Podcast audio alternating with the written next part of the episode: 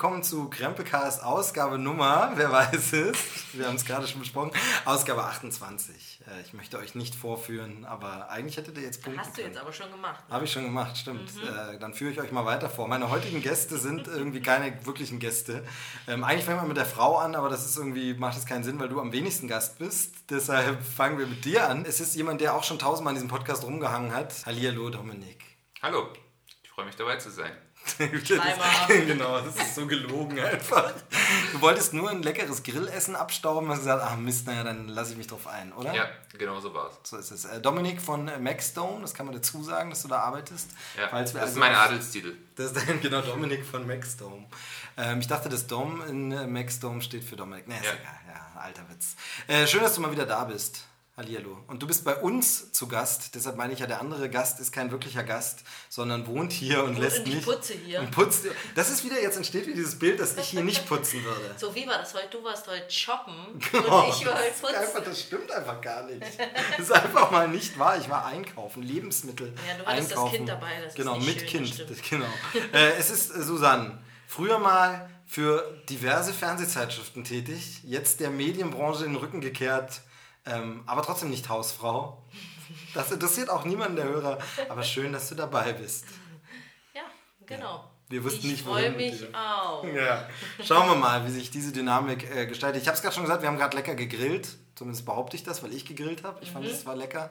Es war gut. Wie fandet ihr es? Mhm. Ja, das war gegrilltes. Mhm. Hm, schön. Äh, jetzt, Nein, sitzen wir, jetzt sitzen wir hier in launiger Runde und äh, plaudern so ein bisschen gleich über äh, diverse Filme und äh, unterschiedliche Sachen. Ich muss eine Sache wirklich jetzt gleich berichten, die ich nämlich gerade mir angeguckt habe. Wieder hier für den Soundeffekt, man hört es wahrscheinlich nicht. Ich habe hier ähm, seit Ewigkeiten, seit langem erstmals wieder ein Panini-Heft. Kennt ihr noch? Panini-Sammelaufkleberhefte. Hattet ihr welche? Nee, hatte ich nie was. Also ich kenne es, aber habe ich nie. Dom, du? Ich äh, kann von mir behaupten, ganz stolz, dass ich tatsächlich das Monster in My Pocket oh, Sammelheft von Panini komplett. komplett auch noch. Geil. Das heißt also äh, auch nicht irgendwie nachbestellt oder so, sondern wirklich damals cool. äh, jede Menge Kohle rausgeschmissen. Jede Menge von meinem Taschengeld rausgeschmissen habe für etwas, was heutzutage kein Mensch mehr kennt. Hast du, das noch? Hast du das noch? Das habe ich noch. Natürlich. Also du weißt, wo es liegt. Ja, ich, ich, ich weiß, wo es ist. Genau. Und dann hatte ich noch Hast eins du mal geguckt, ob das noch was wert ist? Ja, das ist eine interessante Frage. Mhm. Ähm, nee, aber ich habe auch noch eins von, von Transformers tatsächlich, ähm, aber da habe ich unschlauerweise mir das Sammelheft gekauft, als es die Sammelmarken schon gar nicht mehr gab. Sehr gut. Ich habe auch ein komplett leeres und zwar ähm, eins der ersten zu den Simpsons. Auch komplett leer. Das hat mir nämlich jemand geschenkt. Ich habe das gar nicht gesammelt und es hat mir damals irgendein Freund oder Freundin geschenkt und gegeben. Und es war so, das besitze ich noch, aber da ist glaube ich nicht ein Aufkleber drin. Ähm, höchstens die vier oder fünf, die da ja, am Anfang mit dabei sind. Die dann herkriegt, ja, also genau. So nee, tatsächlich, ich habe bei mir, ich hatte es bei dem Transformers-Heft so gemacht, also es gab dann tatsächlich irgendwie so fünf oder so mit dem Heft dazu, hat man gekauft. Und dann konnte man noch, wenn man einen Brief schreibt, irgendwie so 20 Stück oder so direkt von Panini bestellen. Genau, heute kannst du das online alles ja, bestellen. Okay. Dann mal, gleich nochmal, gleich noch mal, da muss ich sogar noch mal einen Schritt zurück, weil das fällt mir jetzt gerade wieder ein. Also vor mir liegen habe ich jetzt das Panini-Sammelheft zu Cars 3. Dazu gleich was, will ich nämlich gleich was erzählen dazu. Aber das andere ist, man kann es auf der Panini-Seite im, im Panini-Shop bestellen, direkt aus Italien. Und da hat mein äh, lieber Freund und Podcast-Kumpel Chris Gürnt, ähm, ein paar Hörer kennen ihn sicherlich, mit dem mache ich ja Trailerschnack zusammen und der selber ist auch bei Radio Nukular und so, also auch Podcasts, äh, die man sich mal anhören kann. Und der hat vor einer Weile was entdeckt, dass Panini tatsächlich auf seiner Webseite das alte Turtles, also Teenage Mutant Hero Turtles Panini-Album aus den 90er Jahren nochmal anbietet, komplett mit allen Stickern. Die Sticker nicht mehr in diesen Tüten, sondern so einzeln lose, aber eben komplett das ganze Album und nicht als Nachdruck, sondern Originalauflage von 91. Also wahrscheinlich ist bei Panini in Italien irgendjemand in irgendeinen so Lagerraum gegangen und gesagt, oh, hier liegen ja noch diese alten Turtles-Dinger, kommen, die vergolden wir jetzt. Das heißt, mehr als 20 Jahre später gibt es das noch komplett und ich habe das nie voll bekommen. Also ich war ja mega Turtles-Fan früher, also total, das war so eine meiner großen Kindheitslieben, war die Turtles-Serie, diese Trickfilm-Serie. Und jetzt natürlich die tollen Filme.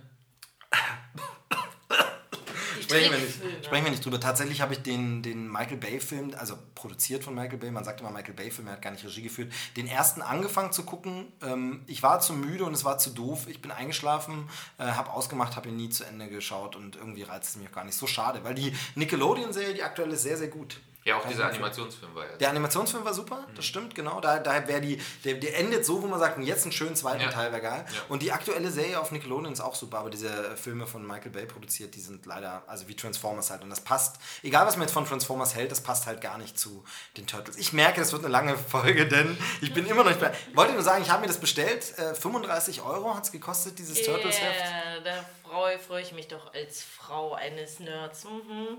Ach komm, das ist doch super.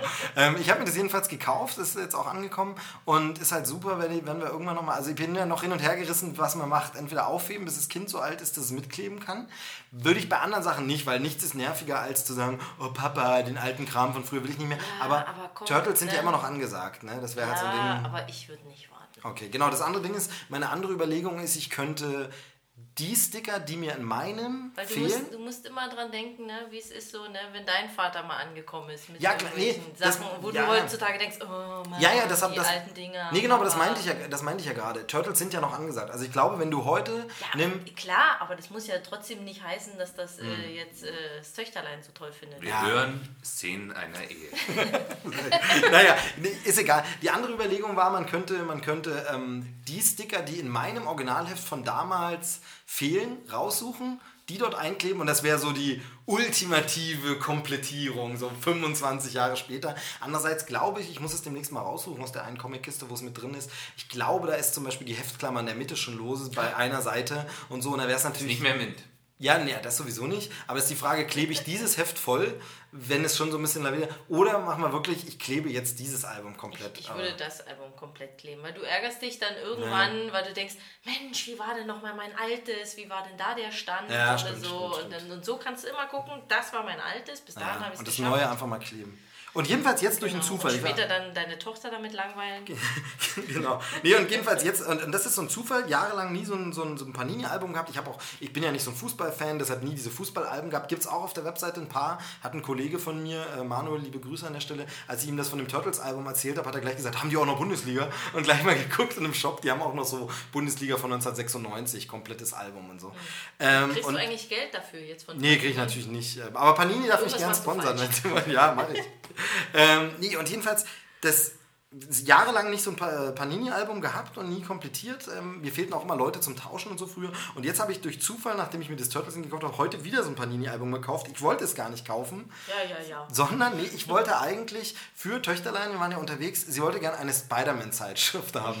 So, also äh, irgendwas mit Spider-Man drin, findet sie ja super und so, das habe ich ja auch im Podcast schon mal angedeutet. Und da wollte sie gerne irgendwas von Spider-Man haben und da gibt es ja nicht nur die Comics, dafür ist sie auch zu klein. Es gibt ja auch diese Hefte, die sich wirklich mehr an Kinder richten, wo dann eben so Ratebilder und sowas drin sind. Der Supermarkt, in dem wir waren, hatte aber ausgerechnet gerade nichts von Spider-Man. Vorrätig, es gab halt, äh, was gab es, Löwenzahn, gibt es gibt's ein Heft äh, von, von Bummibär, von Vicky, von allem möglichen gibt es ja so diese Hefte, wie Winnie Pooh und so, die sind alle gleich. Und dann gab es aber eins von Cars und sie ist ja gerade auf so einem Cars-Trip und findet super. Und dann gab es jetzt zu Cars und Cars 3 eins. Und erst später habe ich gesehen, ach, bei diesem Heft ist zusätzlich als zweites noch das Panini-Album dabei. So. Lange Rede, kurzer Sinn. Jetzt habe ich da mal reingeguckt und ich finde ja faszinierend, dass es mittlerweile, ähm, also wir werden es natürlich wahrscheinlich nicht sammeln, weil da ist sie auch noch zu klein, aber es gibt 100, 170 Sticker oder so sind es.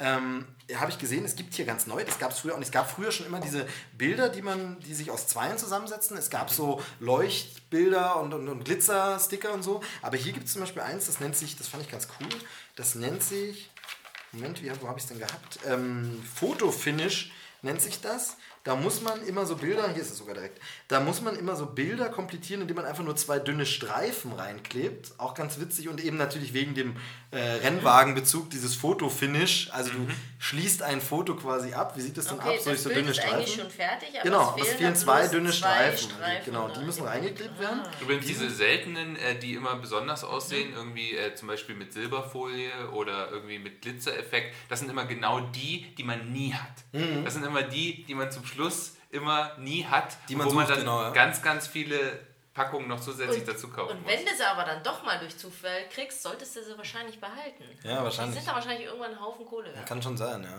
Keine Ahnung. Aber Also, gut. äh, naja, jedenfalls. Und dann habe ich gesehen, und das finde ich ganz cool, gibt es hier so uns, das nennt sich äh, Pop-Up-Sticker. Und da muss man irgendwie den Sticker in der Mitte zusammenkleben. Ja, das ist hier beschrieben. Das ist ein bisschen duster hier bei uns, aber man sieht Den musst du irgendwie in der Mitte zusammenkleben. Die musst du erst falten. Genau, falten. Dann ziehst du den Aufkleberband da ab, also den, den Stickerfolie ab. Dann klebst du es rein und hast dann quasi wie so ein Pop-up Buch, naja, nur ganz dünn, aber so ein. So, dann, dann, dann steht der quasi. Genau, so, genau, wenn du das Heft Ah, dann bist. Also okay. da, sie lassen sich da scheinbar auch immer Sachen äh, raffiniert einfallen. Also wenn dich jetzt Panini immer noch nicht sponsert, also langsam. Und in der. Mitte ist noch ein Poster, da kann man auch noch sammeln. Sehr, sehr schön. Ähm, und jedenfalls ist es zu Cast 3. Und da nur ganz kurz noch was, und dann können wir das auch beenden. Cast 3 ähm, werde ich entweder in der nächsten Ausgabe oder übernächsten Ausgabe noch eine Review abgeben. Ich habe ihn schon gesehen. Ähm, er kommt ja am 28. September ins Kino. Ähm, will ich jetzt aber heute noch nicht machen, weil dauert ja noch ein bisschen, bis der Film kommt. Äh, und, aber da darf ich schon darauf hinweisen, ich habe, äh, ihr wisst es ja beide schon, also ihr braucht nicht gucken, als wüsstet ihr nicht, worum es geht. Genau, warum rede ich überhaupt euch? Ey, ich durfte ein Interview mal wieder führen und habe mich sehr, sehr gefreut mit Oliver Kalkofe, der wieder eine Synchronrolle spricht, nämlich dieselbe, die er schon im ersten Teil gesprochen hat. Und dieses Interview ist zu hören in der aktuellen Ausgabe. Ich hoffe, sie ist, wenn das hier rauskommt, auch online oder geht in den nächsten Tagen online von äh, Trailerschnack dem anderen Podcast, den ich mitmache, wo wir über Trailer reden und so. Und da ist das äh, große, lange Interview mit Oliver Kalkofe drin. Das jetzt nur als Werbung an der Stelle, wer das gerne hören möchte. Und Review von Carsten Anmar. Das war's für heute. Vielen Dank. ja, nee, genau. Das wollte ich nur vor, vorweg schicken. Ähm, aber äh, wie geht's euch denn so? Das war das wahrscheinlich längste Intro der Welt. Ja, kann sein. Nee. Kann sein. wobei, wobei, das könnte man mir jetzt positiv anrechnen. Wie denn? Egal. So, ähm, das erkläre ich dir mal, wenn du ein bisschen älter bist. So, ähm, oder noch ein Bier mehr getrunken hast. Ich finde interessant, äh, Dom, du trinkst alkoholfrei, ne? Wir sind Ja. die einzigen beiden, die hier saufen, du trinkst alkoholfrei. Sehr, sehr schön. Naja, du, naja. Ja, ich habe das Mädchengetränk wieder, das habe ich auch schon mal. Ja. Irgendeiner hier muss ja den Podcast irgendwie äh, auf Kurs halten. Wenn ihr beide Mhm. Bin ich hier nur gespannt. noch lallt. Bin ich gespannt, wie du, aber dann wird es erst interessant. Wie geht's euch denn? Das ist ja immer so dieser Anfangsteil erstmal. Ähm, fragen wir mal Dom zuerst. Wie geht's dir? Alles gut? Ja, hier gut. Ich, das ist immer so eine Frage, wo ich immer sage, ähm, was soll man darauf antworten? Ja, Ja, gut. Also, alles, alles gut soweit. Äh, irgendwas Spannendes in den letzten Tagen erlebt. Irgendwelche Events im Kino gewesen, sonst was? Nö. also gehen wir jetzt, äh, sollte das die Überleitung sein? Ja, nicht unbedingt. Anfange, äh, zu sagen, Nicht unbedingt. Also, du, Ihr mehr seid so ein, schlecht abgesprochen. es soll, mehr- da merkt man, dass hier nichts vorbereitet. Nee, es soll mehr so ein Teaser sein. Wenn du jetzt sagst, ja, ich war im Kino, da kann ich nachher was zu erzählen. Wäre zum Beispiel okay, aber du kannst zum Beispiel auch sagen, hey, auf dem Weg hierher ähm, habe ich angehalten, habe einen Zaubertroll getroffen und äh, einen Topf voll Gold gefunden. Oder so, hätte ja sein können. Wenn in deinem armseligen Leben nichts passiert, kann ich doch nichts dafür. Nein, weiß nicht, so wie meine Panini-Albumsgeschichte. So. Die auch keiner hören wollte. Den schaltet doch ab. Ich war tatsächlich im Kino und dazu kann ich ja später nochmal was sagen. Okay, aber sonst jetzt irgendwie groß. Äh, Urlaub hast du noch gar nicht gehabt, ne? Oder so? Nee, Nicht so wirklich, genau, ja. Also äh, fliegst du noch weg irgendwann? hm, hatte ich jetzt äh, nicht mehr geplant. Das wird jetzt ganz schön persönlich. Ja, Ja, das ist, das ist, ja, ist- aber das ist. Sag Was ist das denn hier? Lomial oder was? Steve, wie geht's dir denn momentan? Mir geht's beschissen. Ich sitze mit äh, zwei Typen, die einfach das Prinzip Podcast nicht verstanden haben, an einem Tisch.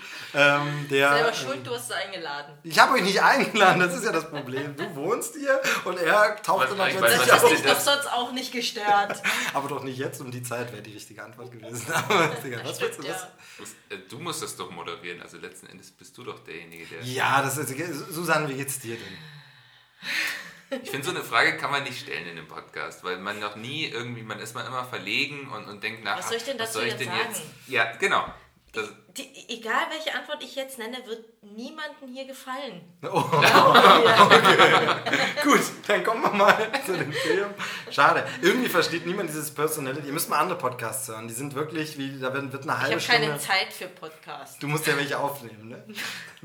ähm, ja, nee, gut. Also uns geht's allen bestens. Wir haben Ja. schön, schön abgegrillt. Ich glaube, jetzt ist auch langsam vorbei mit Sommerwetter. Jetzt wird es immer kälter. Ich glaube, sehr viel wird nicht mehr mit Grillen dieses Jahr. Wobei man kann auch im Winter grillen. Aber das war es jetzt so. Ja, haben wir ja aber schon mal festgestellt, dass das auch schwierig ist, ne? So im Wintergrill. Ne? Ja, Vielleicht stimmt, ist es ja, nur das mit dem Grill schwierig, aber gucken, ja, genau. da will es auch nicht so richtig warm werden, wenn es richtig kalt ist. Ja. Das ist auch Sätze für die Ewigkeit. Wenn es richtig kalt ist, will es nicht so wirklich warm werden. Das, ist, das kann man ausdrucken und über den Kamin hängen. Es läuft. Ähm, Ach Ja. Leute, Genau, dann kommen wir mal zu den, zu den popkulturellen Perlen, um die es ja hier geht. Ganz kurz möchte ich einen Film ansprechen, der letzte Woche erschienen ist auf äh, Blu-ray, DVD, 4K, Ultra HD, Blu-ray, Blu-ray 3D. Äh, Video on Demand ist ja schon länger draußen, äh, das wirst du ja wissen, ihr habt ihn bei Maxdom sicherlich auch schon ja. länger. Ähm, du weißt gleich, was ich meine, ne? was Natürlich. letzte Woche für ein Highlight erschienen ist. Und zwar ist rausgekommen Guardians of the Galaxy Volume 2.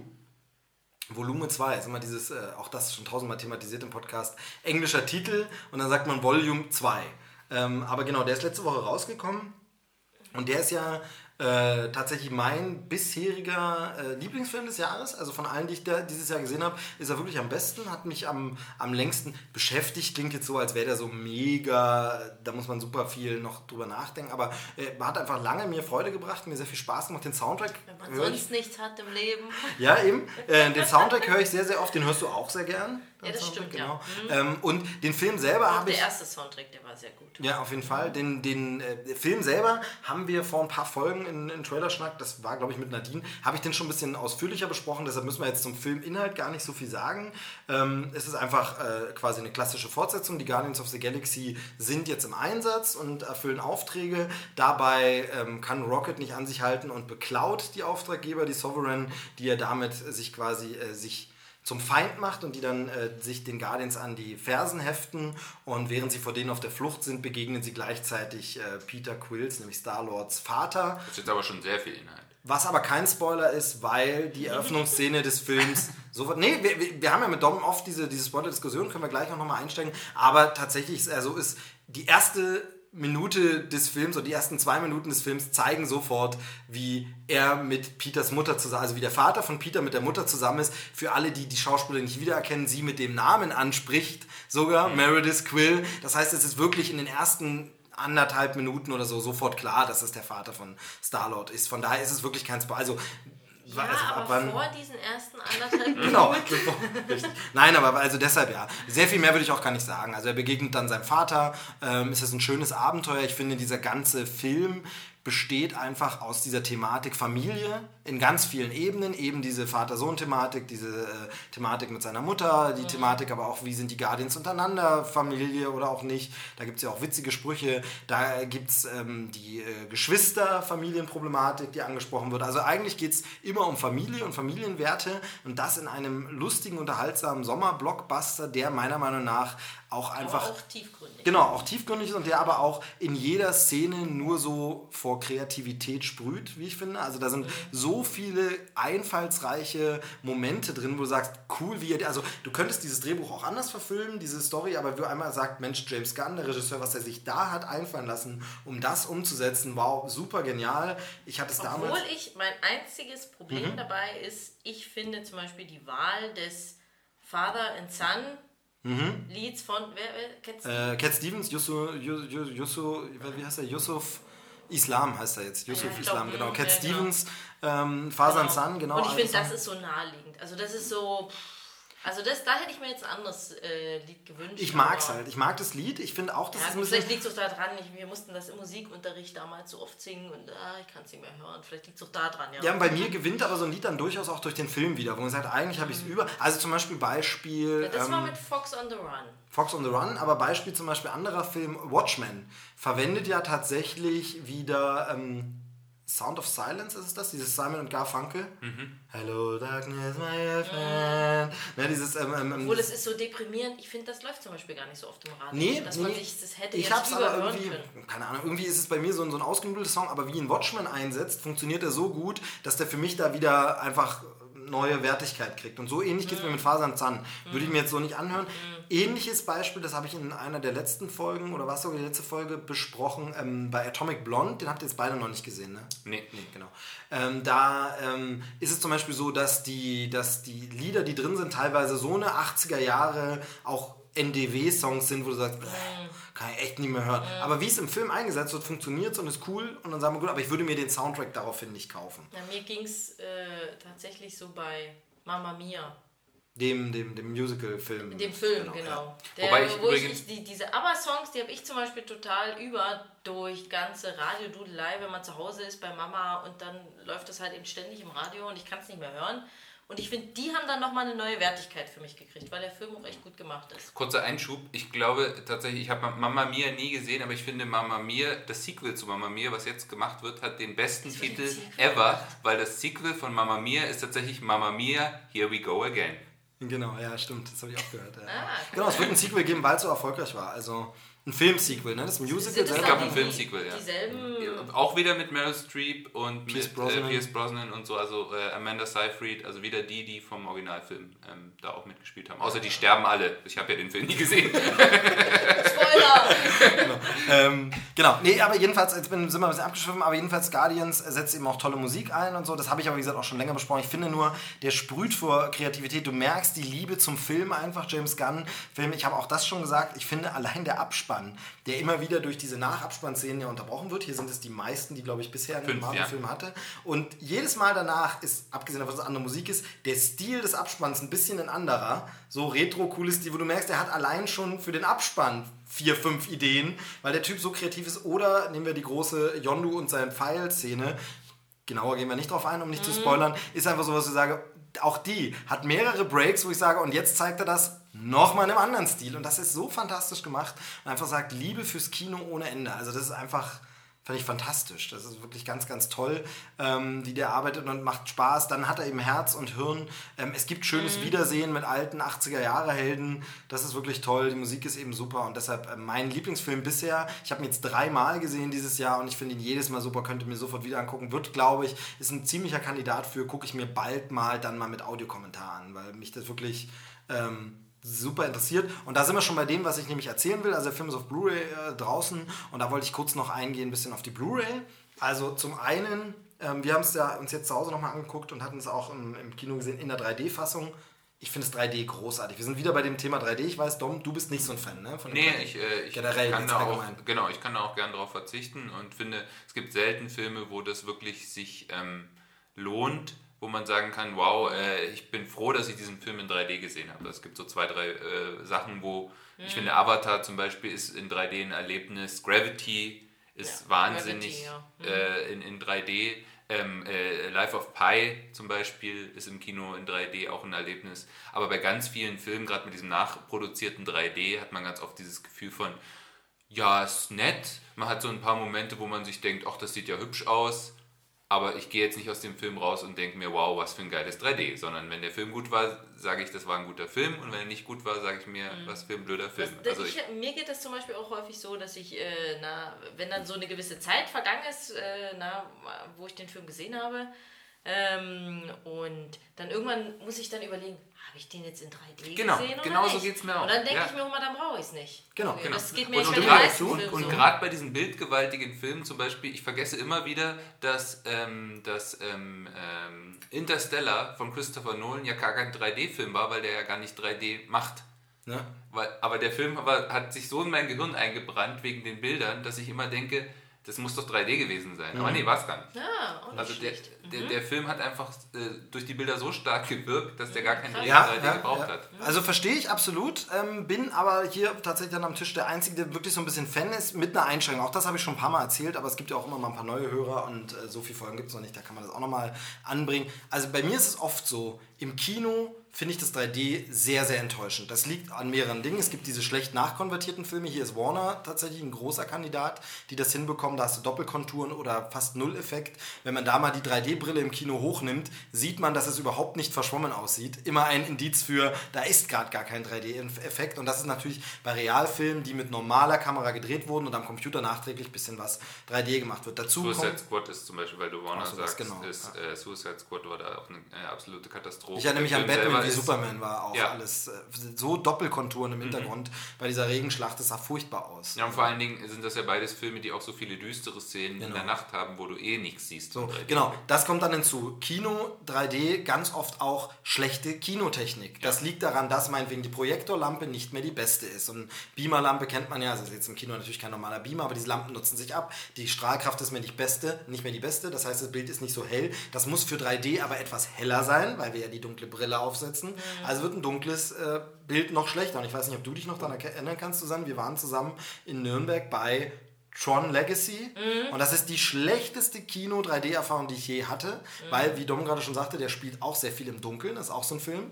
Und der hat ja damit, glaube ich, gespielt. Ich weiß gar nicht mehr genau, aber wenn er aus der Realwelt in diese Computerwelt kam, 3D. wurde es 3D. Und ab da hat man so gut wie nichts gesehen. Es war stockduster einfach, weil es immer so dunkel war. Man hat diesen Ja, Film kaum war- was gesehen. Und der, wir haben einen schlecht, ja. Aufpreis bezahlt, mussten eine blöde Brille tragen, dafür, dass das Bild schlechter war. Deshalb im Kino sage ich auch so ganz oft super schlecht, das 3D, sehr, sehr oft. Es gibt ein paar Kinos, gerade in München auch, die aktive Brillen haben. Das finde ich dann immer gar nicht schlecht. Die sind natürlich schwerer, aber da ist die Qualität meist ein bisschen besser und so. Aber wo ich einfach ganz großer Fan bin von 3D, ist ganz oft im Heimkino.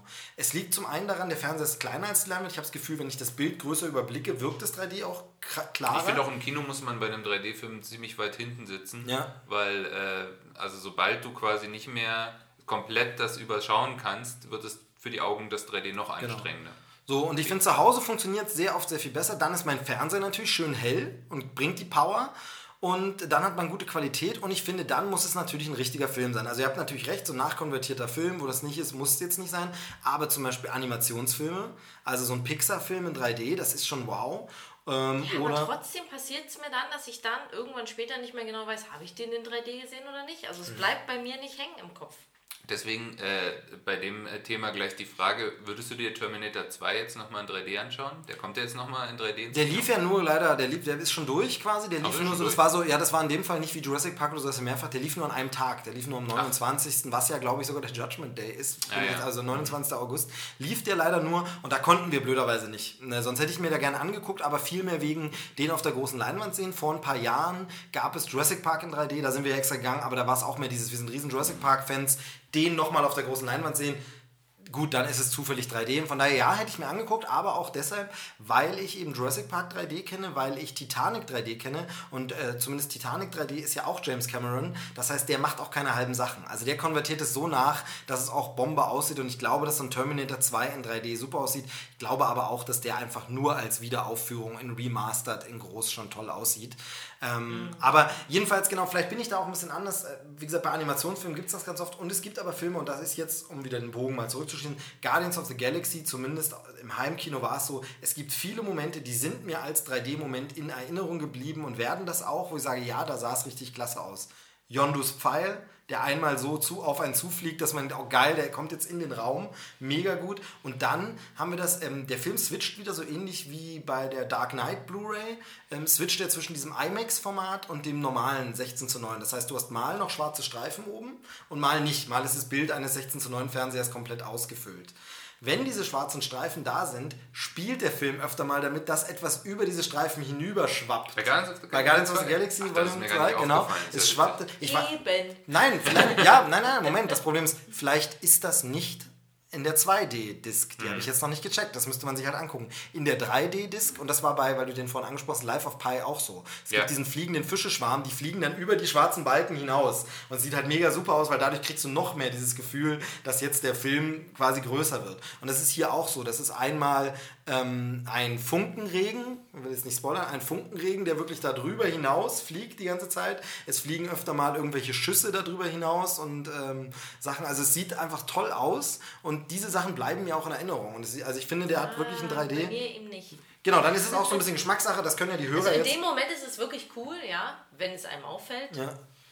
Genau, aber dir fällt ja auch oft, und das gar nicht vorwurfsvoll, sondern es ist halt so, dir fällt ja zum Beispiel, da hatten wir so schon mal drüber unterhalten, auch bei diesem Dark Knight auf Blu-ray gar nie der Wechsel auf, ne? dass Nee. da mal schwarze Streifen sind und dann nicht. Für Nee. mich ist es immer in dem Moment, wo plötzlich die schwarzen Streifen wieder da sind, wie, oh, jetzt beschneiden sie mir die Hälfte des Bildes. Also Ich bin sehr gespannt, wie Dunkirk dann Ich auf bin Blu-ray halt so doll in der Story drin. Ja klar, gut, bin ich halt nicht. Ne? Ich äh, bin ja auch am Handy So die halbe. Zeit, von daher, Ja, weißt du, eben. wie soll das dann... Nee, wollte ich nur sagen, das können die Hörer ja selber entscheiden, was sie da für ein Typ sind, aber wenn man 3D mag im Heimkino, finde ich, hat der einen super 3D, das ist richtig gut gemacht, das macht Spaß, die Qualität ist super, ähm, ganz, ganz toll. Und ansonsten ist natürlich einiges am Bonusmaterial dabei, wo man eine Sache ansprechen muss, auch wenn es die im Netz schon gibt, aber es ist cool, dass es damit drauf ist. Das ist natürlich das ähm, Musikvideo mit äh, Sadu Hasselfrau, ähm, also dieses extra gedrehte Musikvideo, ich weiß nicht, Dom, ob du es schon gesehen Ich hast. hab's noch nicht gesehen. Genau, also es ist damit drauf, es ist auch im Internet von dem Abspannsong dem einen, äh, nämlich dem, dem Guardians of the Galaxy Pop-Song quasi, das ja eine Anspielung ist, das habe ich in einem Interview gelesen mit, ähm, ähm, na, wie heißt der, James Gunn,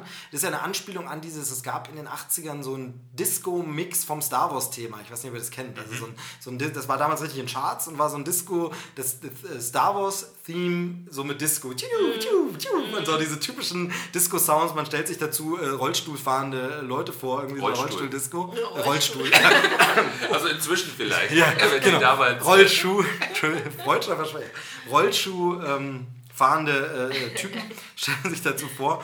Und, ähm, und darauf soll das anspielen. Da haben wir gesagt, macht mal auch so einen Mix. Und dann gibt es hier halt diesen, diesen Song, der das Thema von Guardians so ein bisschen aufgreift äh, und so disco-mäßig. Und dazu gibt es ein Musikvideo. Ähm, eben ohne zu spoilern, sage ich nur, Sadu Hasselfrau ist auch dabei. Genau. So, äh, jedenfalls meine absolute Empfehlung. Ich fand den super. Jetzt dürft ihr noch sagen, wie ihr den Film findet. Gen- Generell jetzt allgemein, also über das 3D haben wir schon gesprochen. Also ich habe ihn kürzlich nochmal gesehen. Ich glaube, das war dann das zweite Mal und ich muss sagen, der ist ähm, für sich genommen äh, total unterhaltsamer Film, ähm, auch lustig. Aber ich finde, er ist im Vergleich zu dem ähm, ersten Guardians of the Galaxy von James Gunn zu sehr nochmal genau dasselbe. Also ich finde, er macht zu viele Sachen, weil du auch meintest, James Gunn hat so viele Ideen, aber er recycelt auch unglaublich viel vom ersten Film. Also du hast halt wieder so eine Szene, wo sie irgendwo in Slow-Mo cool langlaufen. Du hast wieder so, dass dieser Pfeil geil inszeniert wird. Das war nämlich auch schon im ersten Film. Also ich finde, das sind ganz oft so Sachen gewesen, wo ich mir sagte, ja, irgendwie hast du das alles schon mal gesehen. Also das ist nicht schlimm, weil es ist quasi more of the same und das, wovon es mehr ist, war ja super. Von daher ist er, ist, ist er trotzdem noch total unterhaltsam und lustig und ähm, ich finde auch gut, dass der ähm, quasi ein ganz anderes Thema, also dieses Thema, was er halt, ähm, ähm, um das es geht, wo es eben darum geht, äh, wie du schon sagtest, Familie und eben auch die Freunde, die ja eigentlich auch deine Familie sind, aber eben deine Wahlfamilie versus deine echte Familie. Ähm, das, das fand ich auch alles super gut. Ähm, aber wie gesagt, ähm, ich finde einmal, äh, te- teilweise ist es äh, zu viel nochmal dasselbe. Und dann finde ich, teilweise ist er ein bisschen zu sehr bemüht, es jetzt nochmal noch mal lustiger zu machen. Also es gibt keine Szene, in der es einfach nur, in der der ein Moment einfach nur wirken kann, sondern wenn du einen emotionalen Moment hast, muss er dann immer gleich durch einen Gag wieder lustig gemacht werden. Also es ist ganz oft so, dass, dass du hast so einen Moment hast, wo sich irgendwie zum Beispiel äh, äh, der ähm, Drax äh, erzählt von, äh, wie seine Familie umgebracht wurde und dann kommt aber Star-Lord rein und macht irgendeinen komischen Spruch und dann ist es wieder lustig. Das ist mir beim zweiten Mal äh, gucken aufgefallen, dass das so ein bisschen so diese ernsteren Momente immer wieder mit einem Gag, also kaputt machen würde ich nicht sagen, aber immer wieder quasi aufgelöst werden, sodass Ja, es sich immer nicht- auf diesem lustigen so- Level bleibt. Ja, aber sich nicht traut, emotional zu sein. Vom, ersten, glaube ich. Also, dass es da halt eben auch schon drin ist, ähm, dass halt, halt irgendwie die Szene einfach ein bisschen, ein bisschen eine schwermütigere Szene ist oder so und dann wird aber dann am Ende noch irgendwas, äh, noch ein Gag oder so, der das dann irgendwie und dann auch so richtig, also dass es so auseinandergeht. Also ich glaube, Ich muss sagen, es gibt einen Moment, ersten, aber glaube ich, auch schon. ein Moment, wo es nicht so ist, fällt mir gerade so auf. Also du hast recht, äh, stimmt, ist mir nicht so aufgefallen, aber du hast recht, deshalb ist es wahrscheinlich auch eine Geschmackssache, mich hat es nicht so gestört, aber du hast recht. Aber eins nicht, Finale, ohne spoilern zu wollen, ne? Finale, da wird dann richtig nochmal, Ja. da- der bleibt pathetisch, Ja. äh, also Father and Son, sag also ich ich mal. ne? würde auch sagen, Nur- mir fällt auch vorher schon noch was ein. Okay. Also ähm, ich muss auch sagen, also ich finde das auch nicht schlimm und äh, es stimmt, der erste Film hat das auch schon gemacht, bloß beim zweiten ist es mir jetzt das erste Mal halt aufgefallen, weil Mhm. es dort ich gefühlt noch öfter gemacht wird, dass du halt irgendwie eigentlich eine ernste Szene hast. Also äh, zum Beispiel, es geht ja auch ganz viel, die streiten sich ja auch ganz viel. Ja, und ja. äh, man muss auch sagen, zum Beispiel, ohne zu viel zu spoilern, Rocket ist in diesem Film, finde ich, noch mehr als im ersten Film schon ein ziemliches Arschloch. Ja, ist es genau, ja, ja, genau. Und das wird aber auch immer, immer wieder durch einen lustigen Spruch nochmal so ein bisschen entschärft. Gut, Ähm, genau, hat mich jetzt nicht so gestört. aber äh, das genau, sind und- Kleinig- das genau, sind- das sind ja. wirklich- das aber ist dann reicht es deshalb bei dir nicht zum Top-Film jetzt. Genau, so, aber das ist alles Kritik auf unglaublich hohem Niveau. Also wie gesagt, insgesamt fand ich den immer noch äh, fast genauso gut wie den ersten Film und ähm, auch also immer noch einer der besten Marvel-Filme insgesamt. Also auf jeden Fall. Susi, du? Ja, ich habe also ich habe jetzt auch äh, das zweite Mal gesehen und ich fand ihn zum Beispiel jetzt beim zweiten Mal besser, als ich ihn beim ersten Mal schaue. Ah, interessant. Und das, obwohl wir ihn da auf Englisch geschaut haben. Oder weil? Wisst ihr, das ist zum Beispiel auch witzig. Äh, Ich kann jetzt Ja, dann im kann man hinterher nicht dann mehr- ja, ja, nicht es mehr geht mir sagen, auch oft so. Man kann hinterher nicht mehr sagen, habe ich ihn eigentlich auf Englisch Aber stimmt, ich erinnere mich, dass wir es dann doch nochmal auf Deutsch umgeschalten haben und dann dachte ich, ach nee, jetzt klingt die Synchronisation so scheiße. genau, ja. Genau, dann haben wir wieder auf Englisch gemacht. Hast recht. Ähm, ja, ich fand ihn jetzt dann auch besser. Beim ersten Mal habe ich nämlich so ein bisschen so dieses Gefühl äh, gehabt, ach, ist der so sehr in der Tradition des ersten, versucht er so sehr den ersten irgendwie, er muss ja jetzt auch den Erfolg wieder schaffen wie beim ersten. Und da war ich auch so ein bisschen unschlüssig, war trotzdem immer noch gut, aber ähm, war halt eben so ein komisches Gefühl. Und jetzt, wo wir es aber nochmal geguckt haben, fand ich ihn jetzt dann auch nochmal besser. Also äh, hat nochmal besser gewirkt. Also ich finde ihn auch richtig gut. Ich wüsste Hast jetzt auch nicht, ob ich ihn das Beste, was in diesem Jahr rauskam, aber ich bin da jetzt ja bei ihm nicht so viel gesehen. Hast du ihn dir schon gekauft, Dominik? Äh, nee. Gut, dann hast du jetzt eine Chance. Ah, super Überleitung. Nee, Quatsch, aber ich will es noch kurz erwähnen. Es läuft äh, seit Start des Films äh, auf der Facebook-Seite von äh, Krempel Carsten großes Gewinnspiel. Gibt es zweimal den Film zu gewinnen. Einmal auf 4K Ultra HD Blu-ray und einmal auf Blu-ray. Dazu so ein kleines Mini-Diorama von Groot. Ähm, so ein kleiner Aufsteller und ähm, ein, so ein Retro-Kopfhörer, so 80er Jahre mäßig mit einem Guardians of the Galaxy Volume 2 Aufdruck. Ähm, das als Paket, also zwei Pakete werden da verlost, ähm, läuft noch. Also wer mag, darf mitmachen. Dom, du darfst gern mitmachen. Ähm, ich lose dann noch fair aus, aber wenn ich deinen Namen ziehe, werde ich natürlich sagen, nee, sorry, du bist dabei gewesen, du hast es nicht gewonnen. Nee, Quatsch. Also ähm, da könnt ihr mitmachen. Einfach euer Lieblingsgif von äh, Groot posten. Das ist Aufgabe und jeder, der da gepostet hat, ist dann vollkommen egal, ob das jetzt das beste GIF ever ist. Da gibt es kein richtig oder falsch. Wird einfach unter allen Teilnehmern ausgelost. Äh, Wir erfreuen uns an jeder Menge Groot-GIFs. Sind da jetzt schon über 40, sind da jetzt schon. Das ist auch wirklich sehr, sehr cool. Und manche haben die Aufgabe auch ein bisschen um die Ecke gedacht. Das ist sehr, sehr cool. Ähm, sind schöne Sachen dabei und äh, mit freundlicher Unterstützung von Disney darf ich das da verlosen. Also macht doch gern noch mit, wenn ihr wollt, liebe Hörer. Genau. So. Du bist aus familiären Gründen ausgeschlossen und du aus äh, Beteiligung an der Sendung. Mitarbeiter sind leider ausgeschlossen, aber ähm, naja, du hast ja Zugang, den Film zu gucken. Ne? Also, Ja. wenn Maxdome den hat, kannst du ihn ja da schauen. Richtig. Ähm, von daher, Video on Demand war der, weißt du noch wie viel? War sogar fast zwei Wochen. nicht so tolle Kopfhörer, ne? Ja, die ja nicht, die kriege ich ja auch nicht. Das ist ja das Blöde, weil ich es verlose.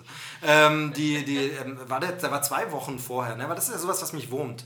Das jetzt, weißt du, wie lange vorher der im On Demand war? Also Video, Also- digital meine ich. Also äh, meistens ist es so, dass der zum Kaufen immer zwei Wochen vor dem DVD statt. Das ist bei allen Filmen so, also bei fast allen, ähm, dass die zwei Wochen vor ähm, DVD-Verkauf statt, kannst du den kaufen digital und dann ist er halt digital äh, zum Leihen verfügbar. zum Start dann, genau. Zum Start. des- Mich wurmt das ja tierisch, dass der Film dann immer dann schon ein Video on demand, weil das Ding ist, ich will ihn dann sehen gerne, aber ich will nicht das Geld für digital ausgeben, weil ich ihn dann physisch auch nochmal kaufe. Also würde mich nicht stören, wenn ich ihn sowieso nur einmal kaufe, aber ich will ja das, den physischen Datenträger haben, wegen der Verpackung. Diesmal wieder ein sehr cooles Steelbook. Ähm, das, die letzte vom ersten Teil war ja so ein Steelbook, was aussieht wie ein Walkman.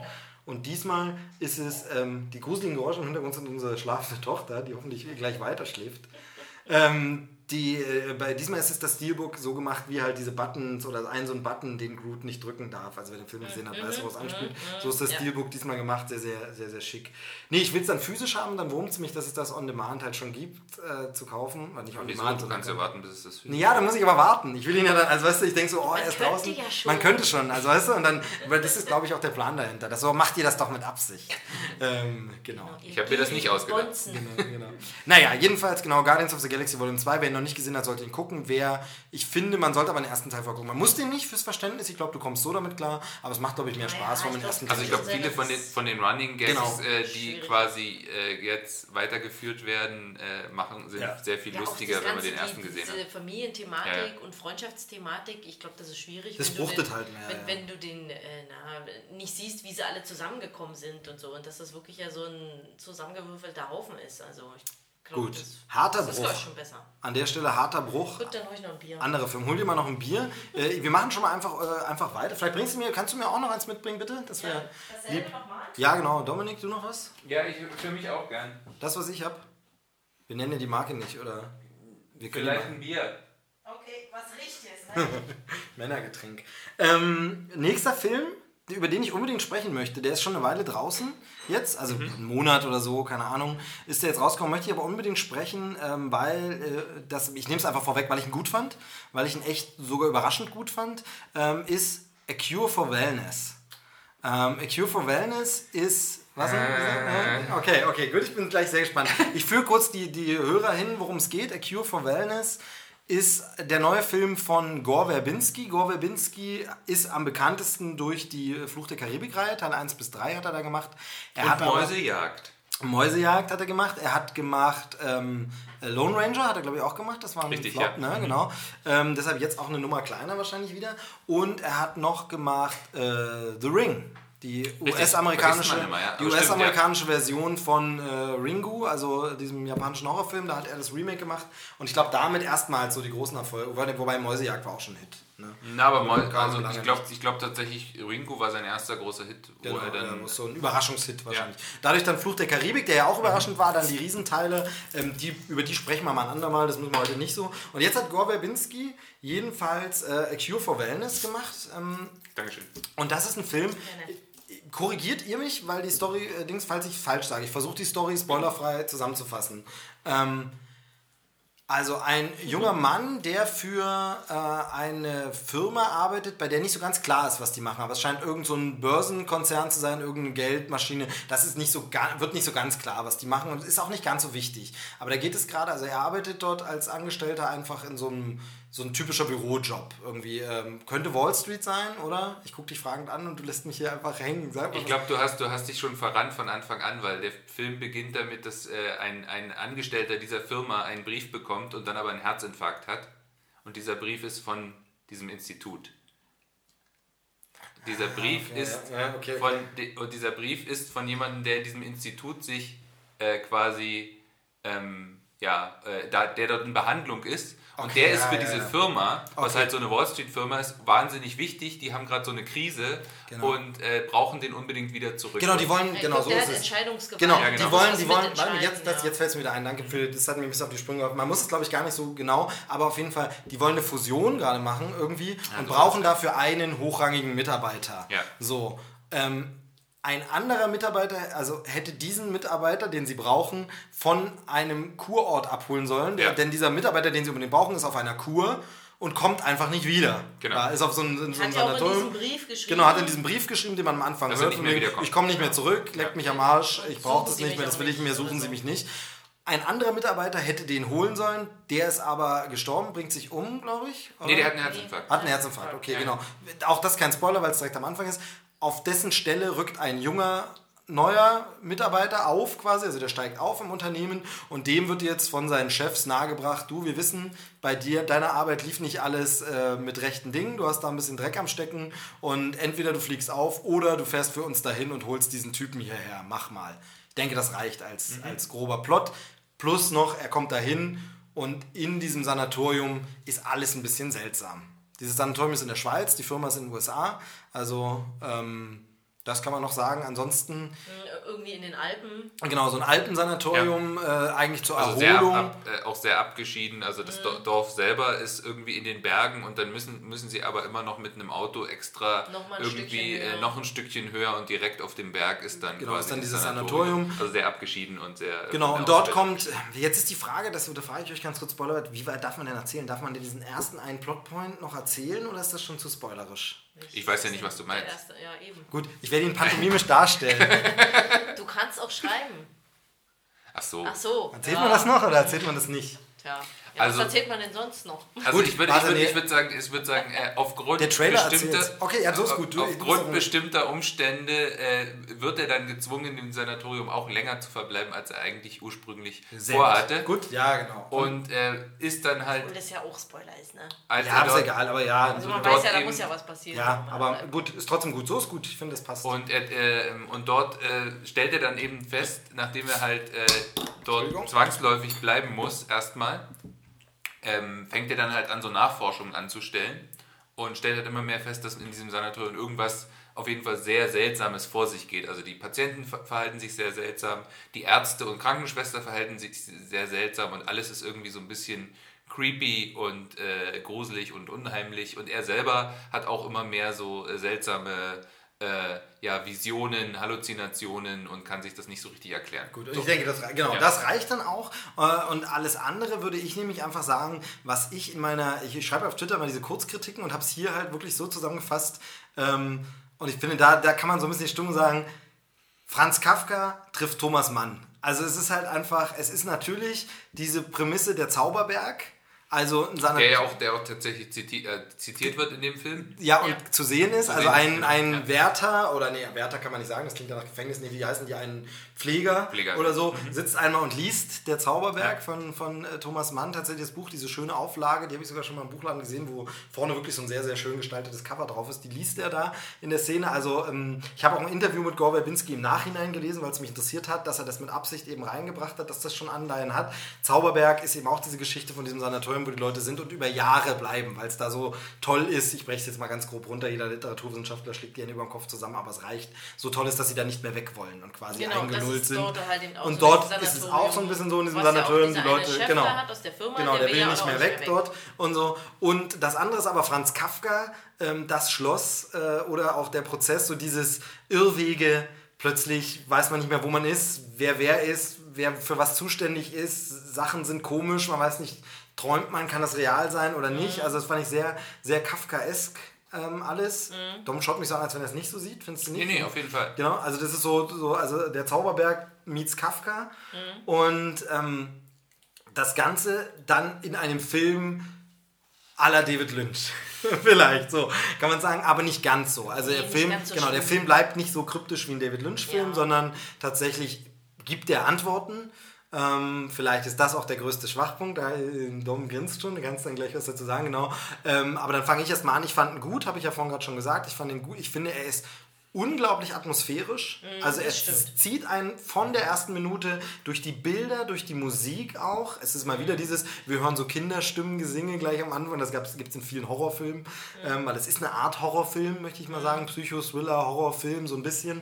Ähm, wird man gleich durch die Musik, durch die Atmosphäre, durch die Bilder, durch die elegisch fließende Kamera reingesogen in so eine Atmosphäre, die man wenn man das nicht mag, langweilig nennen könnte, die mich aber auf eine positive Art und Weise so eingelullt hat, so reingesogen in diese Stimmung. Also ich weiß, der war nicht gerade kurz gefühlt, der Film, aber er hatte jetzt für mich auch nicht Längen, sondern es war so ein angenehmes so, dieses Zeiterleben, dass die Leute dort sind und ich fand die Atmosphäre unglaublich gut und fand wirklich so... Sehr dicht und sehr spannend, fand ich. Genau, es war eine sehr packende, packende Stimmung einfach. Du stimmst mir zu da. Hm? Ja, ja, genau. Wie, Fand wie, auch so. wie siehst du es? auch durch die Musik, die manchmal nicht unbedingt eine Musik war, manchmal waren es auch so, so Töne oder so und dadurch, dass die so die ganze Zeit so liefen, war das so ein, so ein, so ein man hat gemerkt, dass man so eine Grundanspannung war. eine Beklemmung, ja. Und das Gute war aber, fand ich an diesem Film, dass es eben nicht so war wie jetzt Horrorfilme. Ich glaube, es ist äh, nirgends, äh, es war glaube ich nie so eine Szene dabei, wo dann irgendwie plötzlich was aus der Ecke sprang. Jumpscare, oder ja, sowas, Jumpscares hat er nicht, oder wo, dann, wo die Musik oder- dann auch noch so laut wird, dass man sich einfach nur erschreckt, weil man sich da immer erschrecken würde irgendwie, sondern der hat es wirklich geschafft, so einen Grusel äh, na, aufzumachen, der halt eben nicht durch sowas entsteht, weil irgendwie was halt eben äh, um die Ecke hüpft. Ganz kurz noch, bevor du sagst, mir fällt noch ein bisschen Anleihen auch hatte ich an, äh, auch, auch optisch und so, Martin Scorsese, ähm, Shutter Island. Ja. Natürlich, auch so ein geschlossenes Objekt, stimmt. im wahrsten Sinne des Wortes, geschlossene Anlage dort. Ähm, und so ein bisschen so auch den- von- Kamera von der- von und Look. Ausstattung genau, und Ausstattung war äh, ähnlich. genau. Und dann sieht den Dehan ähnliche ja aus. Zumindest Und dann aus. sieht äh, Dane DeHaan ja eh aus wie der etwas äh, kränkliche äh, Cousin von Leonardo DiCaprio. Genau, stimmt, habe ich noch gar nicht gesagt. Hauptrolle ist äh, Dan, Dan DeHaan, Dan DeHaan, weiß es nicht. Äh, der junge Mann, der bekannt geworden ist mit Chronicle. Ähm, dieses, diese, dieser Superheldenfilm in Realität, also so ein ähm, Found-Footage-Film, wo Jugendliche Superkräfte kriegen. Ähm, dann hat er gespielt, das war eine größere Rolle, seine erste größere, wo er dann größer im Publikum aufgefallen ist, den ähm, na, Harry Osborn in The Amazing Spider-Man. Zwei. Und war der im ersten noch nicht dabei? Im ersten Mal nicht Okay, dabei. na genau. Dann Amazing Spider-Man 2, Harry Osborn und zuletzt, ich hatte es Ja, komplett vergessen, Dom, du weißt es sicherlich, und zuletzt, ganz große Hauptrolle, ich habe es null gecheckt, weil ich den nicht gesehen habe. Was Valerian? Ja, genau, Valerien, Val, Val, Valerian, sagst du? Ja, es ist Es belgisch. ist, ein, äh, es ist ein Film von Luc Besson. Also ja, genau, das ist auch ein belgisches Comic, glaube ich. Ja, Ähm, genau. Es sagt nur jeder bisher immer Valerian Valerian. aber ja, genau. Valerian, genau. Da spielt er die Hauptrolle. Er spielt in Valerian oder Valerian oder Ja. wie auch immer, genau. Das hatte ich total vergessen, weil ich den Film nicht gesehen habe, ist mir dann. Aber um auf äh, Cure for Wellness zurückzukommen, Genau. ich finde, ich habe jetzt lange darüber nachgedacht, wie ich es ausdrücke. Ich finde, der Film hat keine Längen, aber er ist zu lang. Okay, okay. Also ich finde einfach ähm, für dieses Genre eben dieses, dieses Psychothrillers, der mit so Paranoia und mit Atmosphäre arbeitet, ist er zu lang, um diese, um diese Paranoia, um diese Stimmung über zweieinhalb Stunden lang aufrechtzuerhalten. Und ich finde, das ist eine der Schwächen. Die zweite Schwäche ist, dass, wie du schon sagtest, nachdem er ein unglaublich, also so ein bisschen so ein generelles Mystery-Problem, genau, nachdem er eine unglaublich äh, seltsame Sache aufbaut, ähm, die sehr rätselhaft ist, ist dann die Auflösung dieses Rätsels relativ banal und wie ich fand auch so ein bisschen sehr, ja, wie soll ich das ausdrücken, sehr irgendwie comichaft oder, oder, oder so. Ich fand es auch ein bisschen entzaubernd. Irgendwie. Ja, genau, entzau das ist ein gutes Wort, genau, entzaubernd. Also es ist halt dann so, so banal. Das ist dann dieses von, ja, ach so, das, darauf läuft es hinaus. Und das hat, mich, das hat mich so ein bisschen... Aber da hätte ich es tatsächlich, ne? hätte ja. tatsächlich fast besser gefunden, auch wenn das natürlich selber auch frustrierender ist, David wenn das Lynch. eben nach David Lynch-Manier gar nicht so richtig aufgelöst werden hätte. Also hätte, wenn es gar nicht so richtig mhm. aufgelöst. Ich finde, finde, wie du schon sagst, ich finde, es ist ein Genreproblem. Also es ist ja ganz oft bei diesen Filmen, die bauen irgendein geiles Mysterium auf und am Ende wird es irgendwie, muss es dann noch erklärt werden, dass es so ist ein Genreproblem. Ähm, ist immer die Frage, ob es einem den Film kaputt macht. Ich fand es hier zumindest logisch zu Ende erzählt und das hat es für mich funktioniert. Also es war nicht so, wo ich sage, das ist ja total blöd, sondern ich fand, okay, ja. in sich stimmig, mhm. in sich stimmig, mhm. aber, aber ich verstehe auch, was du meinst. Ja, ja. dieses entzaubert, mhm. sehr schönes Wort, genau, das, das, das trifft es schon. Und äh, ich finde, um das nochmal zu sagen, ich finde, das hat auch so ein typisches Stephen King-Ende. Weil äh, ich bin ja großer Fan von Stephen King, äh, habe viele seiner Romane gelesen und der hat eben auch das Problem, dass er eine wahnsinnig gute Geschichte aufbaut mit interessanten Figuren und man das Gefühl hat, irgendwann er merkt, äh, oh Mist, ich bin auf Seite 600, ich muss das irgendwann mal zu Ende bringen und dann denkt er sich halt irgendwie, also ist es dann halt irgendwie, endet es immer damit, dass in die Luft fliegt zum Beispiel. Ja. Ähm, Genau. Und ich finde halt, um darauf nochmal zurückzukommen mit dem zu lang, es ist so ein generelles Problem, finde ich, bei Gorberwinski-Filmen, dass er gerne seine Filme komplizierter macht, als sie eigentlich sein müssten. Zum Beispiel diese ganze Vorgeschichte, die wir jetzt ja auch kompliziert nacherzählt haben, die hätte man komplett weglassen können. Man hätte starten können mit, den der Hahn kommt in diesem Sanatorium an und dann, während er in diesem Sanatorium ist, erfährt man, ach, der sucht diesen Typen, ja. weil er den zurückbringen will in seiner Firma. Das heißt, dieses ganze Vorgeplänkel, was ja bestimmt auch mindestens eine Viertelstunde oder 20 Minuten in Anspruch nimmt, hätte man komplett weglassen können die Frage und der Film ist, hätte nichts ja, dadurch verloren. Vielleicht wäre es aber dann die, die Dringlichkeit, warum er da jetzt unbedingt auch noch so lange bleibt und so viel Anstrengung da auch Genau, das hätte man in Telefongesprächen mit seinen, mit seinen Chefs. Ja, sicher hat man es anders. Vielleicht musste man aber auch diese Businesswelt sehen und so, denn worüber wir uns noch unterhalten ja, hatten nach dem Film ist, ist kannst du es vielleicht erklären? Ich, so ganz kann ich mir noch keinen Reim auf den Titel machen. A Cure for Wellness. Ähm, A Cure for Wellness, wir können es mal versuchen zu übersetzen, heißt eine Heilung gegen Wohlstand. Ja. Wobei natürlich mitschwingt, dass Wellness gleichzeitig auch Wellness ist, die man in diesem Sanatorium macht. Jetzt ist die Frage, gibt es das im Englischen? Heißt es da Wellness bei denen, wenn die, also so ein Wellness-Spa oder sowas? Das Wort gibt es, glaube ich, nur im Deutschen, ne? also diese Doppeldeutung. Ja, diese Doppeldeutung ist, glaube ich, nicht, aber ich glaube, es geht generell so um dieses von, ähm, dieses, diese, äh, sich, dieses, ähm, Wohlbefinden, ja, Wohlstand. Dieses, Wohl, ich glaube, Wohlstand bringt es sehr gut auf den Punkt im Deutschen, weil äh, es eben impliziert, dieses, ähm, dass man sich so ein bisschen diesem, äh, diesem Profit hinterher rennt und nur noch dem Geld hinterher rennt und sich nicht mehr auf die inneren Werte besinnt und darauf quasi dafür eine. eine ich finde es auch interessant, dass sie es nicht übersetzt haben. Das ist einfach so, also mhm. ich meine, gut, die Heilung äh, für Wohlstand oder gegen, sagt man in Deutschland nicht Heilung gegen und Heilmittel für, ist komisch, weiß ich jetzt gar nicht, egal. Aber wenn es im Deutschen wäre vielleicht komisch gewesen, dieses Heilmittel gegen, für Wohlstand. Also Heilmittel, das Heilmittel gegen Wohlstand ist ein super Titel, finde ich. Ja.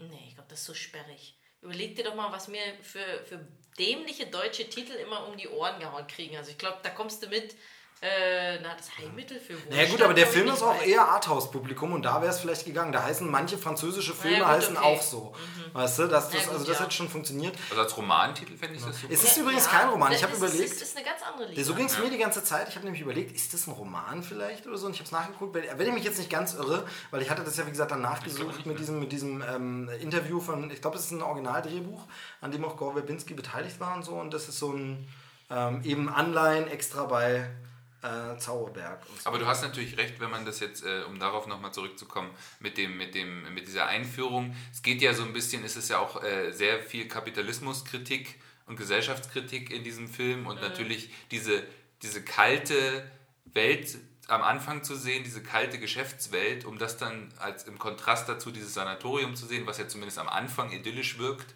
ist natürlich dafür ähm, äh, nötig, dass man am Anfang diese mhm. Geschäftswelt sieht. Also mhm. hat es doch schon eine gewisse Berechtigung. Aber ich hatte mhm. trotzdem eben dieses Gefühl von, ähm, dass er eben, also ich weiß nicht, wie er es hätte machen können, aber ich finde, dass er, dass er irgendwie zu lang ist, um diese äh, mhm. Atmosphäre so lange aufrechtzuerhalten und da einfach irgendwo hätte kürzen müssen, äh, dann wäre, glaube ich, ja. hätte, hätte ja. der Film auch insgesamt besser funktioniert. Weil dann wäre die Auflösung, also je länger man auf die Auflösung wartet, desto besser muss sie sein, um ja, einen dann zufriedenzustellen. Ja. Siehe Lost. Mhm. Siehe Lost. Siehe Lost. Ja. Ähm, äh, noch ein kurzer, kurzer Trivia-Fact, was uns noch aufgefallen war, ähm, ganz lustig. Ähm, der Film wurde ja, wurde ja in, in Europa gedreht, also eben da wahrscheinlich auch in der Schweiz und so, aber auch in ähm, äh, Studio Babelsberg, nee, ja, ich glaube Studio ich glaube, Babelsberg ja. dort und so ziemlich viel. Ja. Und es kommt äh, einmal vor, äh, als sie nämlich unten im Dorf sind, tatsächlich äh, Bilderbuch, ein Song von Bilderbuch ähm, mhm. kommt vor, ähm, was ja gerade eine österreichische Band ist, die sehr gut äh, durch. Ich glaube auch, sie sind, mhm. ich bin mir jetzt nicht hundertprozentig sicher, aber viele deutsche Schauspieler. Viele deutsche Schauspieler sind dabei, genau. Und aber auf jeden Fall äh, Bilderbuch, eine sensationell gute Band, finde ich. Also die, die Songs sind immer, also ich weiß nicht, warum wir das Album noch nicht gekauft haben, müsste man mal irgendwie, weil. Du mich da an. Nein. Du kaufst doch immer solche Sachen. Genau. Ähm, ich, das war, glaube ich, mehr der Blick nach Darf ich? Kommt jetzt ein, ja mach doch. Ähm, von daher ähm, finde ich, find ich sensationell. Gute, gute Band, die wirklich tolle Musik macht. Die Texte sind manchmal ein bisschen kryptisch, auch musikalisch sehr, sehr gut. Ähm, und da kommt ein Song von denen vor, genau, sehr gut. Und also äh, dann, ich habe mir ja schon gelobt, was, was würdest du sagen, Dominik?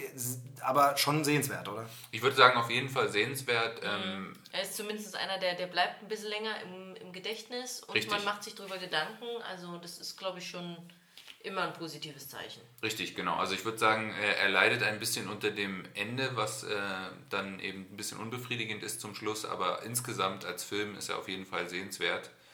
Ja, mhm. sehr gut, kann man sozusagen. Wir bleiben in der düsteren Schiene, würde ich sagen, denn ähm, du hast ja schon gesagt, du warst im Kino und hast einen Film gesehen und du hast einen Film gesehen, den wir noch nicht gesehen haben. Das heißt, wir werden gleich ein ganzes Stück stiller, aber wir werden vielleicht ein paar Fragen äh, dazu stellen, ähm, wenn wir denn können. Ich glaube, ich habe noch nicht mal einen Trailer gesehen. Genau, es geht um. Ähm, äh, das Witzige ist, wenn du äh, den ersten Trailer gesehen hast, hast du immer noch keinen Trailer gesehen. Okay, ich habe einen Trailer gesehen und für mich sah das Ganze aus, äh, als wäre es äh, ein modernisiertes Remake von Rosemary's Baby und ob das so ist oder nicht, kannst du gleich beantworten. Es geht um Mother, Ausrufezeichen. Äh, er wird tatsächlich in, in, der Schrift, ich weiß gar nicht, ob er auf Kinoprogrammen auch so steht, aber in der Werbung zum Film kleingeschriebenes Mother mit Ausrufezeichen ähm, ist da quasi der, der Gag, wie man das gerne mal so macht mit Titeln. Ähm, Mother, Ausrufezeichen, der neue Film äh, von Darren Aronofsky. Aronofsky. Ähm, der hat vorher Filme gemacht wie, ähm, also wir müssen jetzt nicht also alle nennen, gute aber... Laune-Filme wie The Fountain, Wrestler, Black Swan, ähm, Requiem for Dream. Requiem for Dream. Ja, äh, wie ich finde, bester Drogenfilm. Ja. Ich. Also, also ich kann nicht viel mit diesen geile Drogentypen-Filmen äh, anfangen. Ähm, sehr oft, selbst wenn es negativ sein soll, sind die Typen noch zu cool. Ja. Also selbst, das kann man, also auch das an anderer Stelle mal diskutiert, aber selbst Trainspotting kann man vorwerfen. Klar, der wacht in Scheiße auf und schwimmt durchs Klo, aber selbst der ist einfach, wenn er zu Iggy Pop durch die Gegend läuft, noch viel zu cool. Ähm, und Requiem for Dream ist einfach so, nee, Drogen sind scheiße immer. Ja, es ist auch tatsächlich der beste Film, den ich nie jemandem empfehlen würde. Genau, ja, genau. Es ist ein Film, den man nie nochmal sehen will. Wenn man einmal gesehen hat, reicht es, aber sehr, sehr gut. Mhm. Ansonsten The Fountain Habe ich weiß ich, richtig Lust, den Film zu gucken. Und The Fountain weiß ich, dass wir, glaube ich, alle drei große Freunde von dem sind. Den mhm. finden wir, glaube ich, mhm. alle super. Mhm. Ich fand The Wrestler nicht so mega. Der war okay, aber hat mich das Thema nicht so angesprochen. Black Swan ist gut, aber verstörend. Da fällt mir gerade jetzt erst auf, so ein bisschen so wie Cure for Wellness, finde ich. Da sind so dieses, manchmal ist es so ein bisschen verstörend und so. Das, das glaube den fand ich stimmungsmäßig. Na, ich, nee, da fand ich, glaube ich, Black Swan noch ein bisschen okay, okay. verstörend. Genau, und jetzt Obwohl eben. Ich jetzt ihn nicht unbedingt als verstörend. Jetzt eben Mother und ähm, äh, ich, ich sag noch schnell, dass Jennifer Lawrence mitspielt und den Rest würde ich sagen, erzählst du, denn du hast ihn gesehen. Okay. Also ähm, in Mother geht es darum, dass ähm, eine Frau, eine, eine sehr junge Frau, das ist, äh, spielt auch eine gewisse Rolle, gespielt von Jennifer Lawrence, in einem äh, Landhaus ähm, ziemlich abgeschieden. Ähm, Was äh, ist das für eine, für eine Zeit ungefähr? Das ist die Jetztzeit, also okay. spielt schon in der mhm, Jetztzeit. Okay. Äh, und die ist da in diesem Haus zusammen äh, mit ihrem Ehemann, einem äh, Poeten, gespielt von Javier Badem, der deutlich älter ist. Ähm, und die wohnen dort zusammen in dem Haus. Ähm, das Haus ist schon mal fast abgebrannt, als äh, die Ex-Frau von Javier Badem gestorben ist. Und ähm, danach hat er die Jennifer Lawrence kennengelernt, geheiratet und sie restauriert jetzt quasi das Haus, während er darin versucht, sein zweites Buch zu schreiben. Mhm. Äh, erfolglos bis jetzt. Und ähm, in dieser Situation, die auch ein bisschen angespannt ist, weil man merkt, hier wird Badem ist halt frustriert, weil er mhm. nicht kein, kein einziges Wort zu Papier bringt, also der die, die Figur von ihm. Ist ein bisschen schwierig, weil die Figuren haben keine Namen. Ah, okay. okay. Also war, das heißt, war, das, war das erste Buch ein Erfolg oder was? das erste Buch, also es wird nie genau gesagt, aber es scheint äh, so zu, gewesen zu sein, dass es ein Meisterwerk war, was aber nur wenig Leute gelesen haben. Okay. Mhm. Bloß Ähm, jetzt, um zu wissen, wie der Druck jetzt ist. Ähm, genau, und, und, und er will aber quasi das zweite Werk schreiben und kommt aber da nicht voran. So. Und in dieser Situation äh, klopft es plötzlich an der Tür und es steht plötzlich ein wildfremder Mann vor der Tür, gespielt von Ed Harris. Ähm, der sagt, er äh, sagt, sagt zunächst etwas vage, er, er irgendwie, er hätte sich da verlaufen und, und, und wäre zufällig auf dieses Haus gestoßen und äh, so weiter und so fort. Man erfährt sehr schnell, das stimmt nicht. Genau, aber nicht die ganze Story. jetzt. Nein, nein, ich, Ja, also ich, okay. bin immer noch, ich bin immer noch ganz, ganz am Anfang. Okay. In den ersten fünf Minuten wahrscheinlich. Genau. Und ähm, ja, und das Interessante, also das Ganze wird immer aus der Perspektive von Jennifer Lawrence ähm, erzählt. Und man kriegt auch sehr schnell mit, sie hat immer so seltsame Anfälle. Ähm, es ist schwer zu erklären, aber äh, sie, sie fühlt sich halt immer mal wieder nicht gut. Und was das Ganze nur noch verstärkt, ist die Tatsache, dass ihr Mann sich halt sehr seltsam verhält, besonders jetzt, wo dieser andere neue Mann da drin ist. Unter anderem ist, scheint ihn die Tatsache, dass das ein Wildfremder ist, der plötzlich vor der Tür steht, überhaupt nicht zu stören, weil er lehnt, äh, lädt ihn sofort in sein Haus ein und lädt ihn auch ein, zu übernachten. So, und äh, trinkt dann mit ihm und, und irgendwie unterhält sich mit ihm und Jennifer Lawrence ist die ganze Zeit etwas irritiert. Und es dauert nicht lange, dann klingelt es wieder an der Tür. Und es ist wieder jemand vor der Tür, der rein will. Und das ist dann eine Frau, die Ehefrau von dem Mann. Äh, die heißen auch nur Mann und Frau, deswegen haben auch keine Namen. Äh, das, ist wie, das ist Michelle Pfeiffer, die plötzlich auch wie selbstverständlich einfach einzieht. Ähm, und ja, und so ähm, eskaliert das alles immer so schön vor sich hin. Und während Jennifer Also, Lawrence. die sind da dann ein paar Tage schon da oder was? Oder? Genau, genau. Also die quartieren sich mehr oder weniger ein, sind auch nicht besonders gute Gäste. Also besonders Jennifer Lawrence Figur gegenüber sind sie sehr unfreundlich. Ähm, was, der, was der Ehemann immer so äh, be beiseite wischt mit so, ja, die, die äh, sind ja jetzt nur ein paar Tage hier oder äh, ja, ja, das ist halt, sind halt so Anfangsschwierigkeiten oder oder oder äh, keine Ahnung, ähm, du musst die auch mal verstehen und so. Also er ist immer auf deren, der Seite der Gäste und sie selber weiß nicht, äh, was ihr geschieht. So, jetzt wird es schwierig, wie viel man von dem Inhalt noch erzählen okay. darf. Ähm, ich gehe jetzt mal ins Abstrakte. Ganz ähm, kurz kann man dazu sagen, du bist sehr, sehr spoilervorsichtig. Also du, du, du bist da sehr, also von daher habe ich jetzt nicht so viel Angst, dass du wirklich groß spoilerst, weil du da wirklich sehr zurückhaltend bist. Das können jetzt, also jetzt sage ich das quasi mehr an den Hörer gesprochen. Ich glaube, man kann da gefahrlos noch. Äh, Vertrauen Sie diesem Mann. genau, jetzt habe ich den Druck noch mal ein bisschen aufgebaut. Man kann vielleicht sagen, dass der Film beginnt als ähm, Kammerspiel, ähm, der ist, was sehr ruhig ist auch, ähm, aber trotzdem so eine paranoide Atmosphäre erzeugt. Also es ist vom Anfang an so, dass du so ein unangenehmes Gefühl hast ähm, und die ganze Zeit dir denkst, irgendwas stimmt doch da nicht. Also wirklich von der ersten Minute an ist eigentlich klar, irgendwas stimmt da nicht. Es gibt auch am Anfang noch eine Szene, die ich jetzt nicht spoilere, die auch darauf hinweist, dass da irgendwas vor sich geht. Ähm, und dann wird der Film plötzlich komplett wahnsinnig. Und mehr verrate ich auch nicht dazu. Also ich, ich muss tatsächlich sagen, es, also es gibt eine Stelle in diesem Film, wo man sich erinnert fühlt an den Film Anchorman. Also dieses berühmte Meme. Boy, that escalated quickly. Weil es gibt wirklich so eine Szene, wo plötzlich im Grunde genommen die, dieser ganze Film in, in gewisser Weise explodiert. Okay. Und es ist einfach nur, plötzlich wird der cineastischer Wahnsinn.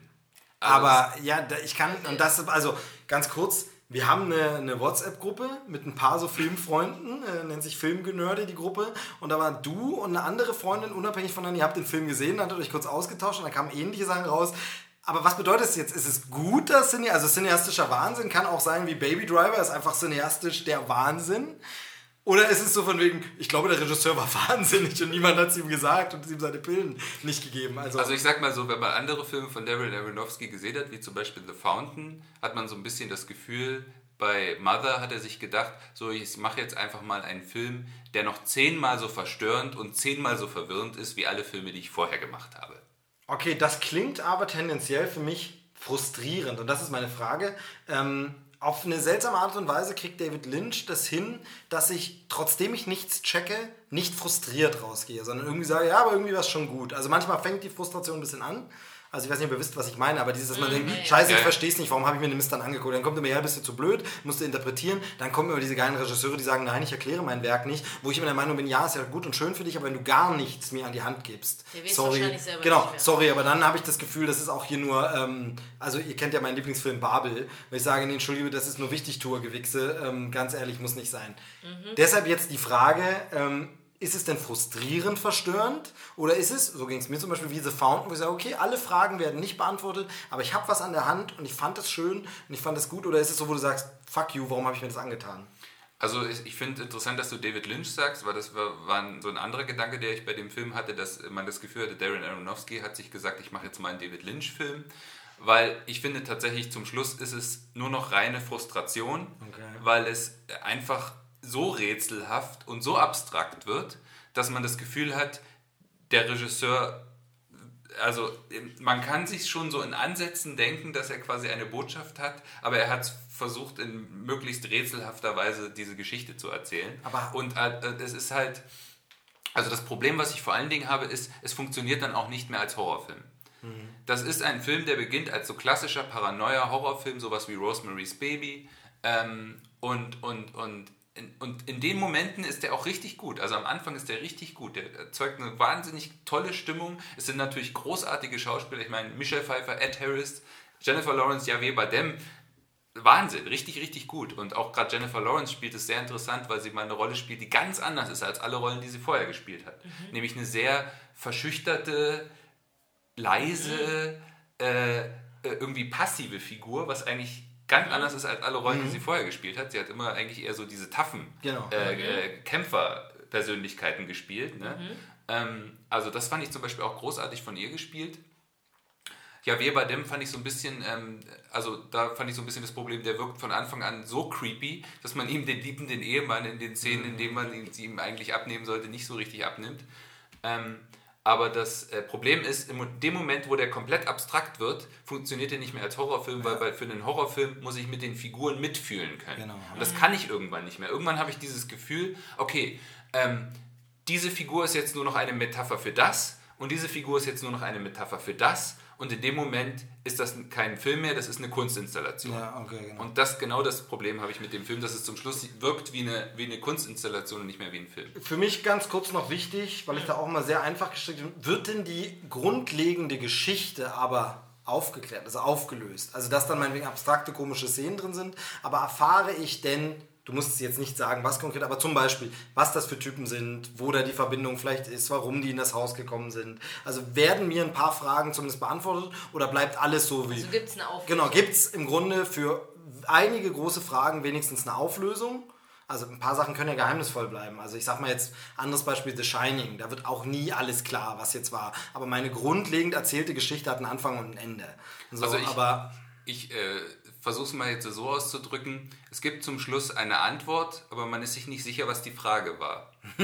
Oh Mann, das Blöde daran ist, dass ich jetzt mega Interesse daran habe, das zu sehen, Ja. gleichzeitig aber denke, dass ich danach mega so. frustriert bin, weil es eben nichts gibt. Also ich glaube, das ist so ein Ding, wenn wir hier off the record sind, da müssen wir uns gerade noch kurz abstimmen. Wir haben das ja bei ein, zwei Themen. Ich glaube, das wird wieder so ein Ding, wo ich sage, spoiler mich. Erzähl's mir, spoiler Ja, mich. das habe ich das habe ich manchmal bei Filmen. Also so schalt frustriert. aus und der Dom Nee, erzählt. Jetzt machen wir, nee, jetzt machen wir hinterher, wenn wir fertig sind. Ähm, ganz kurzes war Weil die dabei. Hörer Ich glaube, das habe ich dir auch mal erzählt. zuhalten. Nein, das machen wir so nicht, das ist dann zu kompliziert. Aber das hatten wir, äh, du und ich waren das äh, nämlich tatsächlich, die sich über Split unterhalten haben. Du hattest Split schon gesehen und ich noch nicht.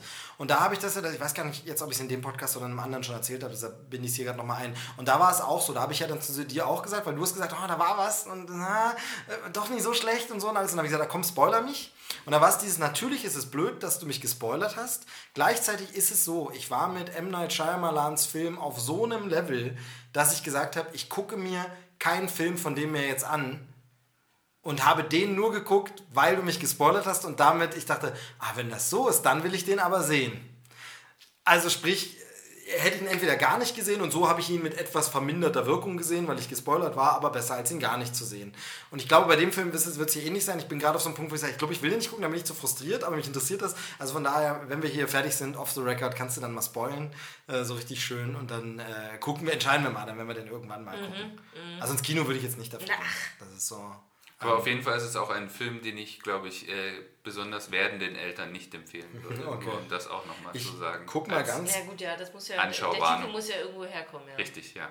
Ich gucke mal ganz kurz. sich. Und wie gesagt, der Film ist extrem verstörend. Genau, ich gucke ganz kurz Okay. nochmal nach dem Klingt Startdatum. dann doch schon irgendwie so ein bisschen Rosemary's Baby. Ja, so der Trailer sieht halt, wir können ihn ja später nochmal gucken, der äh, Trailer sieht halt äh, komplett wie Rosemary's Baby aus. Mhm. Nur wenn du sagst, dann geht der Film halt nuts irgendwann, dann ist es halt was anderes. Alle ne? Szenen aus Also- dem Trailer sind aus der ersten Hälfte. Ja, genau. Ähm, Kinostart in Deutschland ist wissen, äh. Kinostart in Deutschland ist 14. September. Du warst in der Pressevorführung. Richtig, ja. Genau. War in der 14. September ist es, genau. Und kommt tatsächlich in den USA wohl erst einen Tag später, sagt jetzt hier Wikipedia. Ich wollte nur schnell nochmal gucken, Mhm. ähm, wann er startet. 14. September, 122 Minuten. Ähm, Ich muss genau. auch dazu sagen, auf Rotten Tomatoes glaube ich irgendwas in den 80ern. Das heißt also, es gibt Okay. mehr positive als negative Kritiken. Mhm. Ähm, also ich Ja, Dom, du hast einfach keine Ahnung. Also ich glaube, das wird so ein, also er wurde ja in Venedig auch ausgebuht bei den Filmfestspielen, da lief er nämlich auch, da war glaube ich sogar die Ah. Premiere, da wurde er ausgebuht. Ach krass. Ähm, Hm. Ich kann es ein bisschen verstehen, aber ich weiß ganz genau, ab welcher Stelle die Leute geboot haben.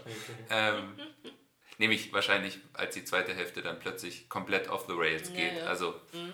ähm, der wird ja teilweise auch so beworben, dass das halt so eine Achterbahnfahrt ist, auf die man sich einlassen muss. Okay. Das kann ich so unterschreiben.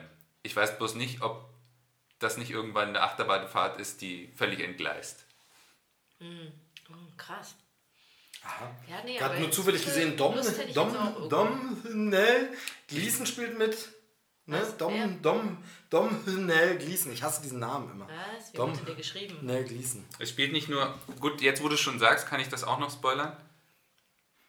Alter, würde ich glaube ich. Dom Hünnell Gleason kennt man Nee, aus, kennt man aus, äh, aus, aus Harry Potter zum Beispiel und aus Wer soll äh, das da sein? Force Awakens und aus Ex Machina. Und es spielen nicht nur Domhnall Gleeson mit, sondern auch Brian Gleeson, sein Bruder, und sie spielen Brüder. Ah, okay. Bill Weasley ist es. Bill Weasley bei in der Harry Potter Reihe und ähm, spielte mit in Ex Machina, ist er die Hauptfigur. Der Typ, der da hinkommt zu diesem. Weiß ich schon nicht mehr. Ah, okay, der da hinreist zu diesem Ja, Computertyp, ja, genau. ja. Das ist die Hauptfigur. Und, ähm, und in, in, in, in äh, Force Awakens, und da muss ich gerade General, äh, General Hux. Ist er da? Oder General Hux, keine Ahnung. Diesen Namen habe ich nicht Übrigens, so. äh, Kristen Wiig spielt auch mit in äh, Mother. Hm, In einer Rolle, die Das ist in der, das, extrem anders ist. als ihre bisherigen Rollen, weil sie auch eher eine Komikerin und eine Genau. Comedy-Schauspielerin ist. Okay. Ach, es ist so krass. Wollte sie dann mit ins, ins ernste Genre? Ich bin da hin und her gerissen, weil es klingt mega interessant, aber ich hasse es, wenn du am Ende frustriert bist. Ja gut, aber wenn du vorher schon diese Warnung hast und du das schon befürchtest, Mhm. Vielleicht ist es ja dann so, ne, du weißt ja so. Übrigens, du Kristen kriegst Wiig nur spielt- negative Sachen und dann am Ende, äh, na, erwartest du ganz schlimme Sachen und dann ist er dann doch positiver, weil es nicht ganz so schlimm gekommen ist. Und weil Dom keine Ahnung hat. Vielleicht. Und wir verstehen es vielleicht alles sofort. Nee, das Spaß, ist Garantiert nicht weniger schlimm, als ihr euch vorgestellt habt. Genau. Kristen Wiig, was, du wolltest noch was zu Kristen Wiig sagen? Ja, sie spielt die Rolle Harold. Okay, gut. Es gibt auch eine Figur, wo ich mir immer denke, das macht sich bestimmt super im Lebenslauf. Es gibt auch äh, einen Schauspieler, der spielt die Rolle Pisser. Okay, naja gut. Also Mother. Mother, Äh, Empfehlung oder nicht Empfehlung? Kann man es sagen? Also, wem, oder wem empfiehlst du es denn? Sagen wir mal so. Ich habe letztens ähm, auf Twitter eine schöne Diskussion geführt. Ähm, das kristallisiert sich immer wieder raus. Es ist zwar frustrierend bei 140 Zeichen, aber dass man da wirklich eine coole Community hat. Ähm, ich hasse und liebe Twitter ja zugleich. Ich liebe Twitter für diesen unmittelbaren Zugang zu Leuten und dieses direkte. Also ähm, Jetzt heute. schweifen wir aber auch schon wieder ganz schön Ja. Ist ja egal, dafür ist ja der Podcast da. Heute so. einen kurzen Austausch mit äh, Judith Holofernes gehabt, wo man halt einfach sich freut, ach cool, man kann ihr einen Tipp geben und sie bedankt sich und so für den Link. Also super, Ja, dafür liebe ich. Unmittelbarkeit, Dafür, genau, dafür liebe ich. Twitter. Mhm. Ähm, und ich hasse Twitter dafür, dass es uns wahrscheinlich den dritten Weltkrieg einbringt. Also das ist so dieses, ähm, ja, weil wir leider einen twitternden äh, Präsidententypen dort äh, sitzen haben, der das unbedarft nutzt. Und da ist es so wie, dann wäre ich dann fast froh, es gäbe kein Twitter. Egal, worauf ich hinaus wollte, ist, da Der, gibt hätte, es. der würde andere Wege finden. Das stimmt, aber es ist halt doch sehr unmittelbar, weil da eben sein, sein, sein Staff nicht so drauf achtet. So oder nicht achten kann. Und dann kommt eben Kochhefe raus. Im, Im wenigsten schlimmen Fall und im schlimmsten Fall ist es der äh, Erstschlag. Aber was ich sagen wollte, auf Twitter eine schöne Diskussion gehabt im Austausch mit äh, dem Oliver Lysiak, äh, Batzmann, äh, ist im Internet, der macht Flips und so, der war auch schon mal hier in der Sendung mit Einspielern dabei und so. Ähm, also so ein, so ein Internetkumpel, sage ich immer. Also wir haben uns ein, zwei Mal getroffen, aber eigentlich kennt man sich hauptsächlich über das Internet. Und da haben wir uns ausgetauscht über dieses was ist Filmkritik in, in Deutschland? Wird es sehr oft nach diesem, also sagt er, das kritisiert er so und ich verstehe das, ich verstehe aber auch die andere Seite, wird es immer sehr als Stiftung Warentest für Filme gesehen. Es muss immer eine Schulnote geben, immer eine Wertung und immer ist gut. Und er sagt aber, ein Film ist kein Toaster, sondern über Film sollte man sich mehr austauschen und mehr reden.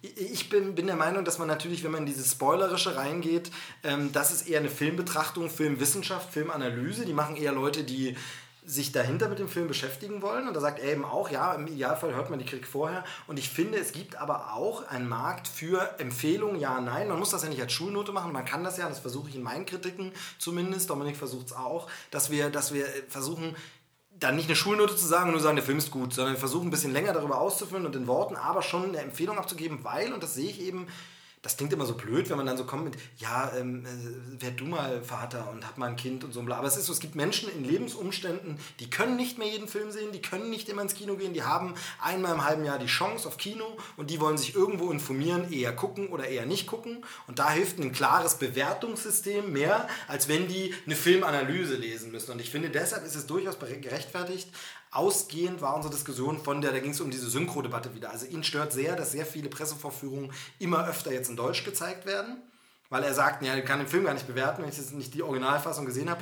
Ich persönlich vertrete deinen Punkt, ja, ich verstehe seinen Punkt komplett vertrete aber die Meinung, wenn ich eine Kritik in Deutschland veröffentliche, dann ist es für den Leser in vielen Fällen natürlich interessanter, das zu lesen, was er später im Kino sehen wird. Also sprich, ich lobe einen Film, dann machen die eine total blöde deutsche Synchro drüber. Der Film ist total doof durch die Synchro. Mhm. Und dann sagt er sich, was hat der Kritiker denn geschrieben? Weil ich gar nicht die Fassung gesehen habe, die derjenige dann sieht am Ende. Das heißt, ihm hilft natürlich vom Servicecharakter und deshalb meinte er dann, ja, aber dieser Servicecharakter, das ist ja nun mal kein Test.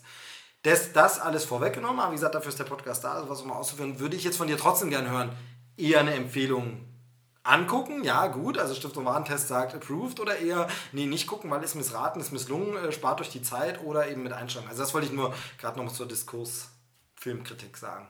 Ja, ich würde tatsächlich sagen, das ist einer dieser Filme, wo man diese Stiftung Warentest-Empfehlung eben nicht abgeben kann, sondern auf jeden Fall, das ist ein Film, den man sich anschauen sollte, wenn man Lust hat, eben auf einen Film, der ganz anders ist als andere Filme, der eine Grenzerfahrung ist, der verstört ist, der verwirrt ist, wo man auch zum Schluss jetzt nicht erwarten sollte, dass man den unbedingt versteht. Handwerklich ist der super gemacht, schauspielerisch ist der klasse. Ich, für mich persönlich war es letzten Endes leider nichts. Also ich bin ein großer Aronofsky-Fan, aber das äh, ist tatsächlich, finde ich, meiner Meinung nach einer seiner schwächsten Filme, weil er eben zu weit geht, zu rätselhaft wird. Aber ich muss sagen, also wer eben Kino eher so, so eine Grenzerfahrung haben will und halt einen Film gucken will, der, den er wahrscheinlich nicht verstehen wird, der, der können, kann sich den auf jeden Fall angucken. Aber wie gesagt, es ist, es ist ja, also es ist einfach, der ist völlig off the rails zum Schluss. Also ja, aber gut. Ich finde, du, find, du bringst das schon gut rüber. Man hat eine Ahnung, ob das was für einen ist oder nicht. Also ich finde, da kriegt man schon so, eine, so ein Gespür. Man weiß ja, was man, was so der Filmgeschmack, also ob man so das eben haben will. Ich würde ihn jetzt nach, deinem, nach deiner Beschreibung mir nicht im Kino angucken. Eben aus diesen Gründen. Es ist jedes Mal mit viel Aufwand verbunden, dafür extra ins Kino ja, und dann ist mir das zu viel Frustfaktor und ich glaube, dann gucke ich den Film. Genau, ich glaube, zu Hause würde ich den gucken.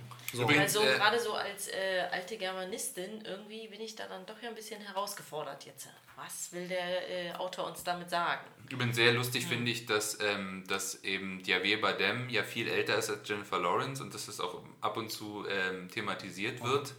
Witzigerweise ist ja Darren Aronofsky ungefähr gleich alt und mit Jennifer Lawrence zusammen. Ah, okay, okay. Ist das heißt, es gibt immer diesen Gossip gar nicht mit. Deswegen ist äh, natürlich diese Ebene nochmal äh, ganz witzig. Ah, vielleicht wird das so ein Kafka-Ding irgendwie, wo ja Kafka ja auch immer viel Persönliches in seinen Werken drin hat. Ich frage mich halt immer so ein bisschen, weil du das nochmal sagst, und dann können wir es auch abschließen, weil ich glaube, das ist auch für, jetzt haben noch viele Leute das nicht gesehen und wir können nicht so viel sagen, aber ich frage mich immer, ob die Schauspieler, also was sagt der Regisseur den Schauspielern? Also versteht, also Weiß Jennifer Lawrence, was der Film sagen will? Kriegt die das von ihm erklärt? Muss die das selber interpretieren? Oder sagt sich so ein Schauspieler, also sind die Profi genug? Mir scheißegal, im Drehbuch steht, ich soll das machen, ich mach das.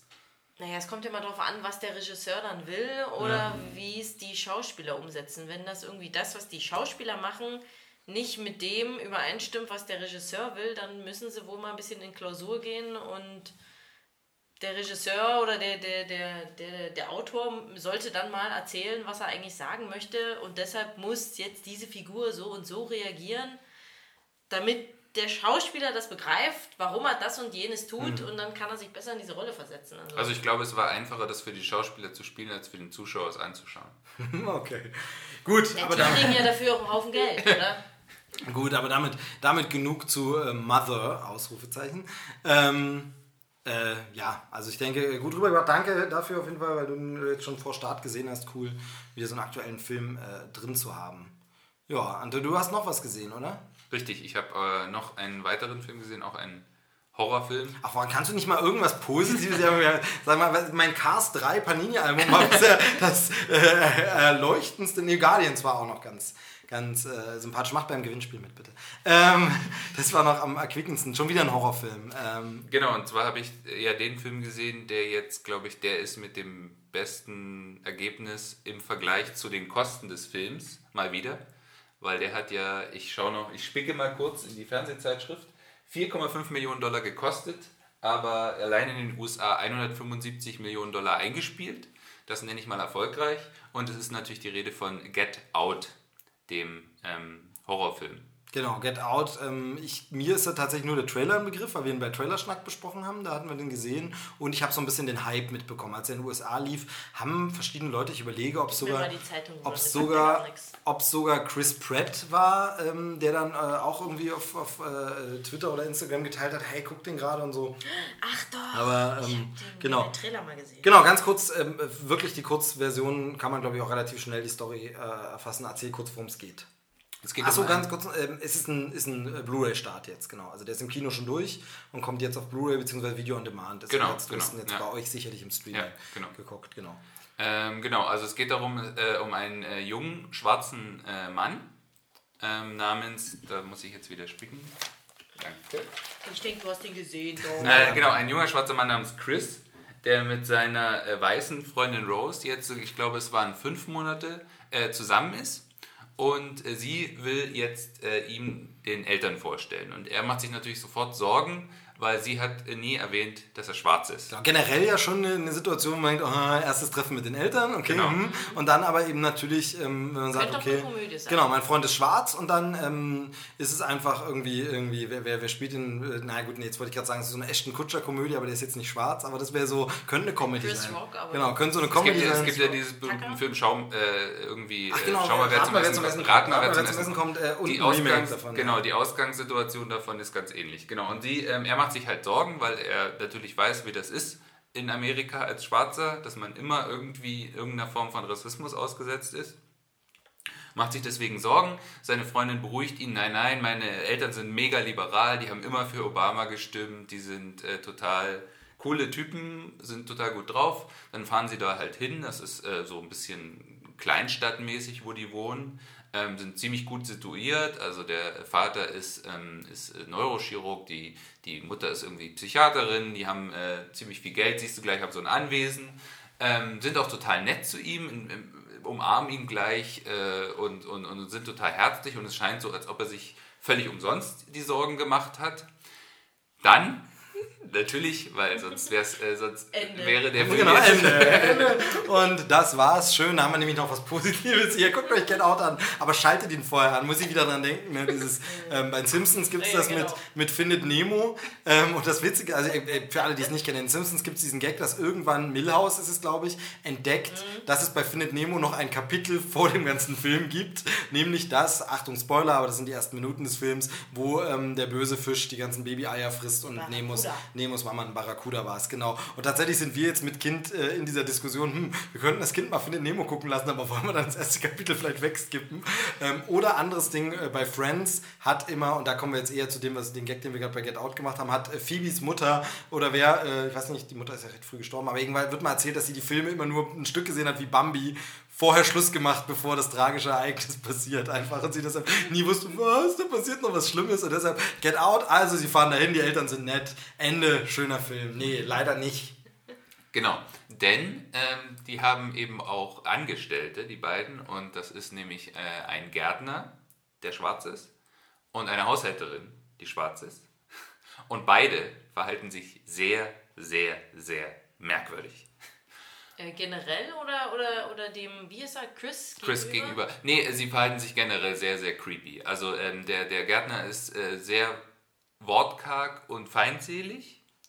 Ähm, und also die, hat man dann auch das Gefühl, dass die schon immer so sind? Also, dass das jetzt auch dann, was weiß ich, die Eltern dann das, mal sagen, ja, ja, der ist so, da musst du dir keinen Kopf machen. Oder, ähm, oder, das, oder sagen dir sowas wie, ja, das macht er sonst nicht oder so. Nee, also tatsächlich hat man so das Gefühl, man, man, man, die ganze Geschichte wird ja aus der Perspektive von Chris erzählt. Mhm. Deswegen weiß man nicht, wie die vorher sind, aber man so, hat schon okay. das Gefühl, die sind eigentlich, die sind so. Die sind, ja. Genau. Und die Haushälterin ist halt äh, mega freundlich, aber auf so eine gruselige Art. Also sie mhm. grinst die ganze Zeit so übertrieben, dass man das Gefühl hat, oh mein Gott, was hat die genommen? Mhm. Ähm, genau, also beide ein bisschen merkwürdig und, und, und er fühlt, und dann geht es halt so los, auch bei den, äh, von den Eltern erst und dann äh, auch von den Nachbarn und so, dass er immer wieder so, und, und das ist dann hat tatsächlich auch so ein bisschen das Thema des Films, so diesen, diesen freundlichen, ich nenne es jetzt mal, äh, das ist ein bisschen kontrovers, aber ich nenne es jetzt mal freundlicher Alltagsrassismus. Mhm. Das sind halt so Sachen wie, dass er natürlich gleich mhm. gefragt wird, ob er Basketball spielt. Mhm. Oder dass, er, dass er, ihm gleich gesagt wird, ach ja, wir finden ja den Obama auch ganz toll. Und so, also immer so diese, mhm. diese kleinen Sachen, wo er immer mhm. wieder daran erinnert wird, ach, du bist ja der Schwarze. Mhm. Und tatsächlich ist es auch so, die ganze Nachbarschaft sind natürlich nur Weiße. Ähm, und, und, und, und irgendwie, äh, ja, und so langsam kriege ich so ein seltsam, irgendwas, irgendwas ist hier merkwürdig. Er kann es auch nicht so richtig in Worte fassen. Und ja, und da muss man, glaube ich, äh, tatsächlich schon einen Cut machen und davon dem Inhalt nicht mehr so viel erfahren, äh, weitererzählen, weil tatsächlich geht es dann natürlich in eine Richtung, die, also das kann man fast auch schon als Spoiler zu verstehen, aber im Grunde genommen ist es quasi äh, eine Mischung aus äh, Rat mal, wer zum Essen kommt, den wir schon erwähnt haben, und äh, die Frauen von Stepford. Das heißt also, es ist halt dann, äh, geht dann in so eine Horrorrichtung und ähm, ja, äh, und es ist halt tatsächlich eine Satire, ähm, eine Rassismus-Satire. Sind ja die Stepford Wives auch? Ja? Genau. Also wir reden jetzt mal nicht von einem komischen Remake. Ähm, es, ist, es ist eine Rassismus-Satire, aber tatsächlich, ich fand den Film generell nie, wenig lustig. Mhm, mhm. weil es halt eher so ein Gefühl ist dieser mhm. Beklemmung und auch so ein Gefühl von, dieser Film zeigt einem so ein bisschen, wie man sich als Schwarzer in Amerika fühlt, nämlich mhm. eben durch diesen Alltagsrassismus, ja. mhm. dass das dann noch so einen Horror-Twist kriegt, das kommt dann natürlich noch dazu. Und, ähm, was ja aber dann wahrscheinlich für irgendwas steht, auch in der Aussage. Also, wie gesagt, ich weiß jetzt nicht, was die Auflösung ist, aber vielleicht steht das ja auch für irgendwas. In gewisser Weise schon. Ähm, aber tatsächlich ist dann, wenn die Horror-Elemente immer mehr quasi die Satire-Elemente über, überlagern und dann besonders zum Ende hin wird es dann tatsächlich ein relativ äh, konventioneller Horrorfilm. Immer noch gut, immer noch spannend, ähm, hat tatsächlich so ein paar richtig, richtig krasse Szenen auch. Ähm, also doch schon ein krasserer Horrorfilm oder, oder also er hat eine 16er Freigabe. Also, er ist so, jetzt nicht, das ist jetzt, also okay. ist jetzt genau. nicht Gemetzel hier Text. Aber es ist eher so auf einer psychologischen Ebene genau. krass. Mhm, genau. Ja, okay. Mhm. Das kann man auch dem Trailer schon ansehen und so, genau. Und ich muss dir dann noch eine Sache beantworten, ne? Hm? erzähl noch mal weiter, ich gucke noch mal nach, ob ich mich auch nicht geirrt habe. Aber dann beantworte ich dir gleich noch eine Frage, die du hattest. Genau, also der Horrorfilm ist, ähm, ähm, wie gesagt, äh, gegen Ende hin wird es halt ein relativ konventioneller Horrorfilm, aber halt, äh, was, was den so sehenswert macht, finde ich, und das ist er wirklich, ist eben diese ganze ähm, Beschäftigung mit dem Thema Rassismus mhm. auf, diese, auf diese satirische Art und Weise, mhm. dass du halt so ein bisschen das Gefühl hast, du steckst in der Haut von so einem Afroamerikaner drin, mhm. wie der halt ständig so mhm. immer wieder daran erinnert wird, dass er halt anders ist.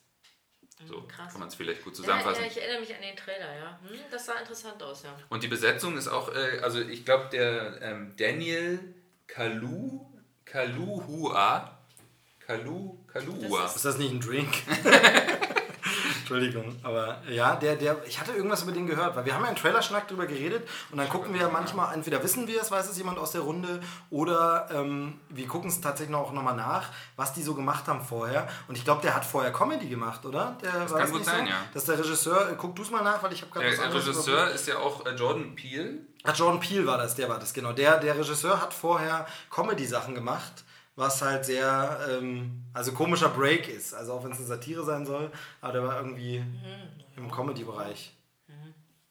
Also es gibt so ein paar Szenen, die haben eben auch sehr viel, sehr im doppelten Wortsinne schwarzen Humor. Ähm, aber mhm. eben äh, an und für sich ist es nicht ein besonders lustiger Film, muss ich sagen. Mhm. Hm, okay, also und würdest du jetzt sagen, äh, ja, angucken oder?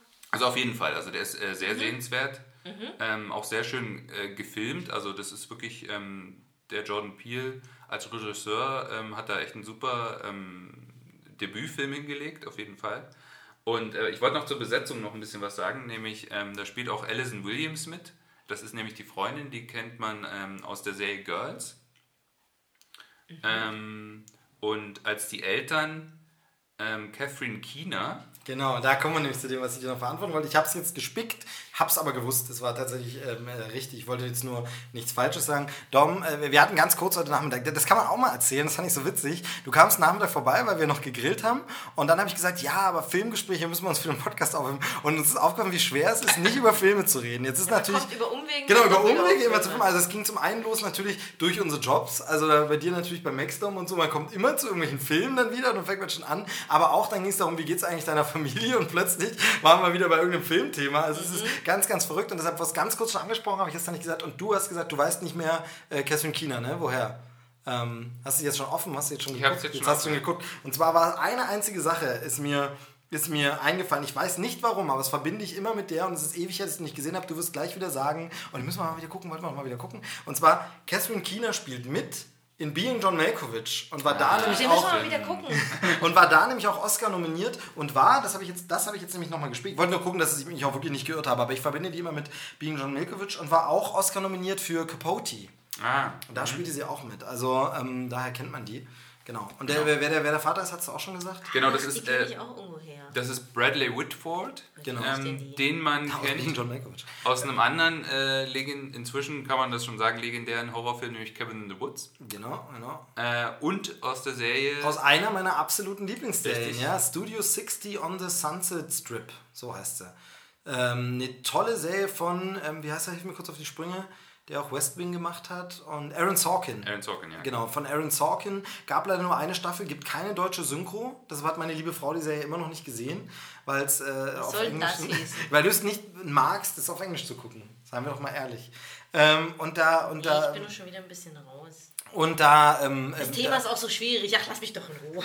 Da ist er, da ist er einer. Nee, sie reden da unglaublich schnell. Also es ist wirklich unfassbar schnell, wie die da auch reden. Es ja, ist ja, Aaron Sorkin-Dialog. So, so es sind komplizierte Medien, Fachthemen und so. Und genau, aber da ist er einer der Und da habe ich den, äh, ja, ich sag's jetzt mal in Anführungsstrichen, lieben gelernt. Ich finde ähm, den einfach super als Schauspieler. Der ist richtig klasse. War wohl auch schon, da bin ich noch nicht so weit, er war wohl auch schon bei äh, West Wing dabei. Also mhm. bin noch nicht so weit, heißt, ich habe mal die erste Folge geguckt, aber mehr noch nicht geschafft.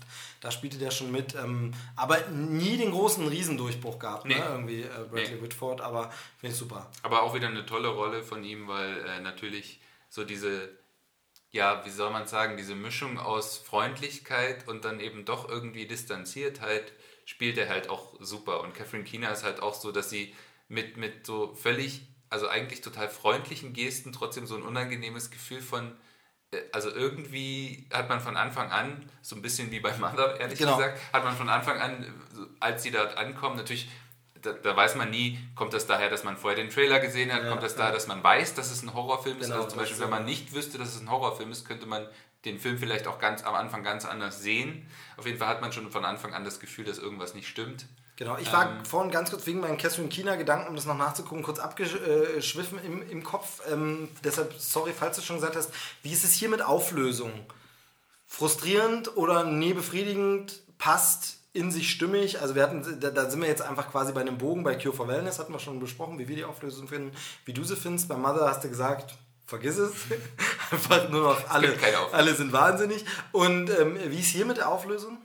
Also ich muss sagen, es gibt so eine Art ja, Twist kann man es nicht nennen, aber es gibt quasi nochmal äh, eine Auflösung, die äh, die ganze Geschichte nochmal ein bisschen dreht. Und ich finde, den Dreh hätte es gar nicht gebraucht, weil das, was äh, am Anfang angedeutet wird, hätte, hätte schon gereicht. Also es kriegt dann nochmal so, so ein Ding, wo es dann halt tatsächlich eher so eine konventionelle Horrorrichtung geht, wo man sagt, ja, okay, das kann man machen, es ist okay, es ist auch stimmig, es, es macht einige Sachen, die vorher, also gibt ein, einige Sachen, die vorher passiert sind, auch nochmal ein bisschen eine andere ähm, Bedeutung.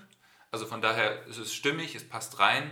Ich persönlich fand so ein bisschen, hätte es eigentlich gar nicht gebraucht. Ähm, hätte auch ohne funktioniert, ohne diesen Twist, aber wie gesagt, also ich fand es insgesamt war es eine gute Auflösung und insgesamt ein richtig schöner, runder Film, wo man auch wirklich mitfiebert eben äh, mit dem Protagonisten. Genau, also weil das eben so eine, so eine absolut krasse Situation ist einfach. Also dieses mhm. eben äh, das erste Mal bei den Eltern mhm. und dann sind die ja, irgendwie. Wenn du dann, dann sind die, alleine bist. Ja, genau. Und dann sind die irgendwie komisch. Anderen, die und, sind. Ja, genau.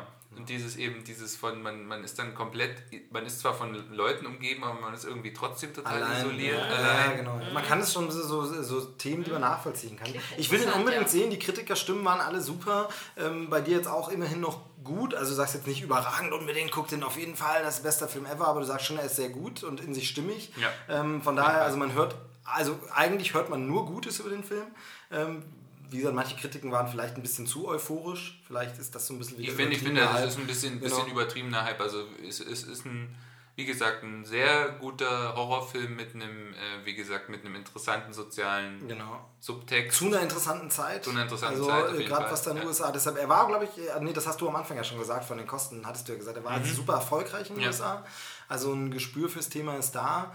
Kann man immer hoffen, dass viele da auch sowas mit rausnehmen. Also sehr, sehr gut. Get Out heißt er. Hat auch keinen deutschen Titel. Das ist irgendwie jetzt auch wieder so, kein nicht mal ein Untertitel oder sowas wie Cure for Wellness auch schon und Mother. Kriegen alle keine, keine, aber gut, ist vielleicht auch eine Zielgruppe, wo man sagt, man braucht es nicht, mhm. eine deutsche Übersetzung. Mhm. Na, hau ab, wäre auch ein naja, raus da äh, wäre auch blöd. Ja. Das ist, meine, ist wirklich schwierig, ist wirklich schwierig, das wäre dann irgendwas anderes. Ja. Also, ähm, da wäre dann so äh, meine, meine, meine äh, Verlobte, ihre Eltern und ich. Hätte man schön machen Das weckt aber, glaube ich, falsche ja, Erwartungen. Das wäre witzig, wäre richtig gut. So richtig Trailer auf Comedy umschneiden. Ich liebe das ja, wenn man auf YouTube so umgeschnittene Trailer sieht, wo plötzlich Shining eine Komödie wird. Also Ach, hier, das war doch auch mit diesem. Ach, hier, mit. Dieser eine Film mit der Kate Winslet und dem Josh Brolin Genau, ja, der stimmt. diese zwei krassen ähm, Trailer hatte. Labor Day. Ach, ja, Labor genau. Day ist ein Film, haben wir immer noch nicht angeguckt. Ähm, ja, äh, steht im Regal rum. Aber Labor Day ist ein Film, da gibt es wirklich für zwei Zielgruppen, merkt man richtig, unterschiedliche Trailer. Der eine ist komplett auf Schmonzette geschnitten, verliebt äh, hier Kate Winslet und ja, Josh so, Brolin so und schön, genau, Liebesdrama, so mhm, à la genau. Summersby oder sowas. So, mhm. weißt du, er mit dem dunklen Geheimnis und sie ist verliebt und tralala, schnulzig lange her, dass ich den Trailer jetzt gesehen habe, aber der war halt so gemacht. Und der andere Trailer ist wirklich auf Thriller. Mhm. Er ist ein Gangster, mhm. sie ist seine Geisel. Bam, bam, bam. Also es ist wirklich so zwei unterschiedliche, wo du richtig merkst, wir sprechen. Ja. Aber klar, ich meine, wenn es funktioniert. Ähm es wäre auch sehr interessant tatsächlich, äh, wenn man irgendwie jemanden kennt, der sich Trailer nicht so anschaut, äh, vorab, den ein Get Out einfach so zu zeigen und sagen, ja, das ist so ein Liebesfilm. Es, ist halt, es ist halt echt schwierig immer mit diesen Trailern. Wir hatten das schon ein paar Mal. Ich kenne mehrere Leute, die gar keine Trailer äh, schauen oder versuchen zu schauen. Äh, hatten wir hier in der Sendung dann auch schon ein paar Mal thematisiert. Und es ist immer so, ich finde es halt schwierig. Also ich weiß, du versuchst immer so nach dem ersten Trailer, glaube ich, auszusteigen und dann zu sagen, okay, erster zumindest, Teaser, also ja. Zumindest, wenn ich, wenn ich davon überzeugt, also wenn der erste Trailer mich schon überzeugt und ich sage, okay, den Film will ich mir angucken, sehe ich nicht so richtig den Sinn darin, noch mehr Trailer mir anzuschauen. Ja, habt ihr bei Maxdom eigentlich die Trailer zum Film auch immer mit dabei? Oder? In der Regel schon, ja. Okay. Mhm. Ja, ich finde es ich halt schwierig. Natürlich gibt es super viele Trailer, die es verkacken, die dann einfach viel zu viel verraten und es ist einfach eine Unart und so. Äh, gleichzeitig geben sie natürlich eine Stimmung vor. ja, vor allen Dingen, ich verstehe nicht, warum. Äh, ein Trailer, okay. Also ein Teaser und vielleicht auch zwei Trailer. Ein Teaser-Trailer, der sozusagen wirklich nur die Stimmung des Films anteasert und ein Trailer, der so ein bisschen mehr den Inhalt anteasert. Mhm. Aber wieso muss es denn jetzt plötzlich drei, vier, fünf Trailer geben? Warum? Oder Spider-Man Homecoming gefühlte 10. Also ja. ich weiß es nicht, ist jetzt nur so hingesagt, wahrscheinlich waren es weniger, aber es kam mir eine Zeit lang vor, als wenn jeden Tag noch ein Trailer rauskommt. Schlimm, ja, man versteht es nicht, man versteht es nicht. Also ich war, also andererseits ist es so, sie werden ja ihre Untersuchung machen. Sie werden das ja nicht, also da wird es ja schon irgendwelche Feldstudien geben und die werden ja schon wissen, warum, dass sie es brauchen. Denkt man, also es wird schon Grund haben. Also wahrscheinlich sind einfach, ähm, wie man so oft das im Internet ja auch merkt, die Leute dümmer, als man denkt. Also das ist, ja, sie würden es ja nicht machen, wenn es andersrum besser wäre. Gut, es gibt ja auch immer einen großen Teil äh, von Kinogängern, die tatsächlich den gesamten Inhalt des Films auch vorher wissen wollen. Genau. genau. Also die quasi tatsächlich den Trailer wollen, dass der Trailer. Äh, Spannend finde ich ja, dass es mir und sich und sich beschweren, wenn, wenn der Trailer quasi nicht alles verraten genau, hat ja, und quasi dann noch so ein Twist drin ist. ist krass. Äh, ja, also gibt es auch. Mhm. Ähm, mir passiert es ja aber trotzdem immer noch, obwohl ich mich so viel damit beschäftige, ähm, dass man manchmal im Kino sitzt und plötzlich kommt ein Trailer für einen Film, von dem ich noch nie was gehört habe. Also ist krass. Also ich meine, ich bin jetzt natürlich kein Student mehr, der alle ähm, irgendwie gleich drei Filmzeitschriften im Monat liest oder so. Deshalb verpasst man schon mal was. Aber wirklich so, wo im Trailer, plötzlich im Kino ein Trailer kommt, man denkt, ach, da gibt es eine Verfilmung, okay. Oder also nicht Verfilmung, oder da gibt es einen Film, so, okay, kenne ich gar nicht, gar nicht mitbekommen. Also immer wieder lustig. Naja, gut. Apropos Verfilmung. Ja. Oder wollt, wollt ihr jetzt nochmal irgendwas präsentieren? Nee, genau, also das wollte ich jetzt gerade sagen. Also wir sind schon relativ lang. Wir haben eigentlich jetzt nichts mehr so wirklich im Petto. Wir könnten noch äh, ein was kurz erzählen. Das, das können wir nachher ganz kurz noch ansprechen. Aber da du ja zu Besuch bist schon mal und noch was zu erzählen hast, würde ich sagen, hau raus. Einfach, also finde ich ja schön. Und ist auch spannend. Wir wollen jetzt für Thema Verfilmung nämlich äh, auf was anderes kommen jetzt. Ähm, aber äh, bitte. Genau. Ähm, und zwar, also ich weiß nicht, habt ihr den Trailer von The Circle schon gesehen, den äh, Film? Ja, also den hatten wir auch in, auch in Trailerschnack, von daher, ich habe ihn gesehen. Genau. Ähm, habe ich den gesehen? Der, ja, wir haben letztens einen Fernsehbeitrag gesehen. Ähm, genau, und zwar ist das der Film mit äh, Emma Watson und Tom Hanks. Dieser, ähm, Du wirst es gleich mitkriegen, wenn Dom erzählt, worum es geht. Kriegst du es gleich mit. Wir haben letzten Beitrag darüber gesehen. Ähm, genau, Dave Eggers ist, glaube ich, der Autor. Ist der Autor, ja. Genau, und äh, dazu sagst du gleich was. Ähm, genau. Okay, dann schieß mal los. In Trailerschnack haben wir das auch besprochen. Mir fällt es nur gerade an, weil ich so oft Trailerschnack gesagt habe. Also, das ist dieser andere Podcast, den ich mache für alle Hörer, die es nicht wissen. Es gibt übrigens auch ein Guardians of the Galaxy 2 Gewinnspiel. Ja, das hast du dir. Danke, sehr gut angemacht. Nee, nur, ich weiß gar nicht, ob das so jedem Hörer bewusst ist. Also, es gibt noch einen zweiten Podcast, bei dem ich dabei bin. Da besprechen wir tatsächlich nur Trailer. Also wir gucken Trailer und spekulieren mal, was könnte denn der Film so, was könnte da drin, also erstmal, wer macht mit, natürlich Fakten, aber auch, was erwarten wir von dem Film, gemessen an anderen Filmen. Dann ähm, ist aber nur für Leute, die Trailer gucken. Weil sonst ist blöd. So, aber jetzt geht es um The Circle, beziehungsweise ich habe im Fernsehen ja einen Beitrag darüber gesehen, habe gesehen, das Buch heißt auf Deutsch Der Circle. Echt? Ja, das heißt oh Der Circle. Du hast es also auf Englisch gelesen. Ich habe es auf Englisch gelesen. Genau, du hast das Buch gelesen und. ich habe das Buch gelesen, aber den Film jetzt noch nicht gesehen. Ich gucke auch da nochmal ganz schnell nach, wann der Ich glaube, der ist jetzt auch ich erst noch mal, im Kino. Genau. Ne? Ähm, und das Buch ist interessant, weil, also normalerweise ist das so, wenn ich, wenn ich ein Buch anfange zu lesen und das Buch gefällt mir nicht, höre ich auf. Das ist ein Buch, wo ich ganz viele Sachen habe, die mich daran stören. Und ich habe es jetzt, also ich glaube, ich habe jetzt noch, es ist schwer zu sagen, ich lese es auf ähm, ähm, einem E-Reader, wo nur Prozente stehen. Das heißt, ich weiß nicht, wie viele Seiten es noch sind, mhm. aber es sind vielleicht noch 50 Seiten oder so. Mhm. Also ich bin fast durch. Und ich muss sagen, ähm, was halt interessant ist an dem Buch, also ich versuche mal den Inhalt kurz zusammenzufassen. Es geht um eine junge Frau namens May, die wird in dem Film von Emma Watson gespielt. Ähm, die heiert bei, äh, heiert, die heuert bei einer Firma an, die so ein bisschen so ist wie eine Mischung aus Facebook und Apple. Mhm. Und Google. Genau, mit einem Hauch Google, mit einem Spritzer Google. Also im Grunde genommen halt so, eine, so, eine, so ein, so ein äh, absolut erfolgreiches Tech-Startup, was mehr oder weniger mit Nutzerdaten Geld verdient. So. Und eben in, in allen möglichen Bereichen technologische Innovation vorantreibt. Ähm, und da heuert sie an und ist äh, am Anfang noch eine relativ kleine Nummer und arbeitet sich mehr oder weniger im Verlauf dieser Geschichte immer weiter in dieser Hierarchie dieser Firma nach oben. Ja, glaub, während, diese Firma, während diese Firma halt äh, immer weiter expandiert und immer neue Geschäftsmodelle halt sich aufschließt und letzten Endes ähm, ist quasi, geht es in dieser Firma mehr oder weniger darum, äh, alle Informationen der Welt für alle Menschen zugänglich zu machen, was ja am Anfang total was ja am Anfang eigentlich gut klingt. Genau, und was ein bisschen auch wirklich die Google-Prämisse ist, die haben ja auch dieses Digitalisierungsprojekt, Richtig. das Google Bücher digitalisiert, ähm, wo teilweise das nicht immer mit Zustimmung der Autoren und ein bisschen schwierig, auch da ein paar Rechtefragen äh, schwierig sind, ähm, generell aber ein hehres Ansinnen, alles zu digitalisieren, was es an Wissen gibt, schriftlich.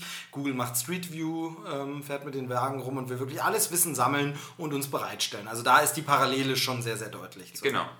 Und äh, was halt das Buch macht, ist im Grunde genommen diese ganzen Entwicklungen, die man bei Google, bei Facebook ähm, eben beobachten kann, einfach weiterzudenken. Genau. Also was wäre, wenn es tatsächlich jemandem gelingen würde, alle Daten der Welt irgendwie miteinander zu verknüpfen? Sollte man das machen? Also was für Vorteile hätte das und was für Nachteile hätte das? Und das exerziert dieses Buch mehr oder weniger durch und versucht dabei noch eine Geschichte zu erzählen. Das mit dem Geschichte erzählen, finde ich, bleibt so ein bisschen auf der Strecke im Laufe des Buches. Ähm, aber diese, diese, diese Vision oder dieses Weiterdenken der Technologie ist teilweise wirklich sehr interessant und eben auch fast schon gruselig, wie realistisch es ist. Weil du sagst es ja schon, Google ist ja auf dem besten Weg, solche Sachen Wirklichkeit werden zu lassen. Sowas wie Street View, dass man eben quasi jede Straße der Welt sehen kann. In der Geschichte wird es halt noch weitergedacht. Was wäre, wenn jeder überall Kameras platzieren könnte, die dann wiederum jeder sehen könnte? Überall auf der ganzen Welt. Und ja, und dann geht es halt darum, wo bleibt da die Privatsphäre, was macht das mit dem Einzelnen, äh, überwiegt quasi die Vorteile, die Nachteile und so. Darum geht es in dem Buch. Und vielleicht, wie ich das jetzt schon erzähle, merkt man das jetzt schon so, das ist jetzt nicht unbedingt ein Actionfilm. Also, oder eine Actiongeschichte. Deswegen bin ich sehr gespannt, ob das als Buch, als Film überhaupt funktionieren kann oder ob sie den Film dann irgendwie zu einem Thriller umgemodelt haben, die Geschichte, weil das Buch hat relativ wenig Action. Ähm, das ist relativ, ja, also langweilig ist es nicht, aber es ist halt relativ, ähm, sage ich jetzt mal, actionarm. Nicht spannungsarm, aber actionarm. Genau, ich habe es äh, gerade nachgeschaut. Also der Film ist in dieser Woche, also am 7. September ist er gestartet, also vor zwei Tagen. Ähm, damit weiß man auch, wann das hier aufgezeichnet wurde. Also ähm, äh, am Jetzt muss ich rechnen, haben wir schon, haben wir schon Mitternacht? Nee, haben wir noch nicht. Am 9. Also am 7. ist er gestartet, 7. September. Und ähm, genau, es spielt noch Tom Hanks mit, der spielt Richtig. so den, äh, den Chef des Unternehmens, der so ein bisschen. Eamon Bailey, im, ja. Genau, der mhm. im, im Trailer oder auch in den Ausschnitten so ein bisschen, ja, so eine Mischung aus Mark Zuckerberg und Steve Jobs halt ist, so ein bisschen. Natürlich. Ähm, sympathisch äh, auftretend auf der Bühne. Man denkt, Mensch, netter, einnehmender Typ und äh, charismatisch und so, aber hm, man weiß es nicht so richtig. Ne? Also, ähm, genau, ähm, das finde ich spannend schon, denn eigentlich ist er immer Mr. Nice Guy. Mhm. Also ich überlege gerade, gab es schon mal einen Film, wo Tom Hanks richtig böse war? Ich glaube nicht. Ähm, mhm. Gab es noch gar nicht oder so. Sein, und von daher äh, ist, bringt er natürlich erstmal viel Sympathie mit, einfach. Durch, durch das, was ein Schauspieler halt immer mitbringt und so. Aber ähm, ja, also für mich ist es halt so ein bisschen von dem Trailer, der hat mich noch nicht so gepackt. Für mich sieht das so ein bisschen aus wie, es gab schon mal jetzt weiß ich nicht mehr genau, Anfang der 2000er, glaube ich, so ein paar so Filme, die sowas, in diesen Start-up hieß mhm, der ja. zum Beispiel. Und dann gab es noch irgendwie so Filme, so mehrere Filme, die versucht haben, schon dieses, wir stellen mal Microsoft da. Damals war das halt in Facebook noch nicht so groß, da war dann Microsoft der große Böse ähm, zum Beispiel, ähm, wo dann so ein, so ein Bill Gates-artiger Schauspieler äh, drin vorkam. Ich bringe da jetzt, glaube ich, im Kopf auch mehrere Filme durcheinander, aber ja. es gab schon mal eine Welle von so Filmen, ja, die so, uh, wir versuchen mal. Dann wurde das Thema irgendwie ein bisschen vergessen. Mhm. Dann gab es das nur noch in mega futuristisch, also dass man meinetwegen sowas wie Hunger Games hat, wo dann plötzlich gezeigt wird, wie weit Computer sind und dass die irgendwas vernetzen können oder so, aber das so als Thema nicht mehr wirklich. Und jetzt kommt es gerade mal wieder, wo man merkt, okay, Facebook ist jetzt so wichtig geworden, kommt, aber so ganz also es wirkt ein bisschen wie so ein Film von damals, ja. so, wo man denkt, okay, und das ist dann so ein bisschen plump. Dass aber interessanterweise finde ich, während die Filme damals man immer sowas dachte von, ja gut, das ist jetzt aber sehr Science-Fiction-mäßig, mhm. ist es in dem Buch alles so, also wenn man sich ein bisschen mit den, mit den Technologien beschäftigt, die es zurzeit gibt, ist es eigentlich nichts in diesem Buch unrealistisch. Wie ist es denn geschrieben? Also sehr sachbuchartig oder? oder nee, nee, also es ist schon sehr, sehr, es ist schon sehr, sehr ähm, unterhaltsam geschrieben, sage ich mal. Also wenn man, wenn man bedenkt, dass äh, viele Seiten dieses Buches im Grunde genommen Vorträge sind von äh, diesem äh, Eamon Bailey halt, von dem Leiter dieser Firma, beziehungsweise von Angestellten, die dann ihre verschiedenen Erfindungen vorstellen, die dann eben diese Idee immer weitertragen. Ähm, es geht dann unter anderem auch um irgendwelche Chips, die zum Beispiel Vergewaltigern eingepflanzt werden, sodass man die jederzeit identifizieren kann ähm, etwas, was zum Beispiel auch, was es ja schon mal auch äh, in, in, etwas anderer Form auch tatsächlich schon mal gab.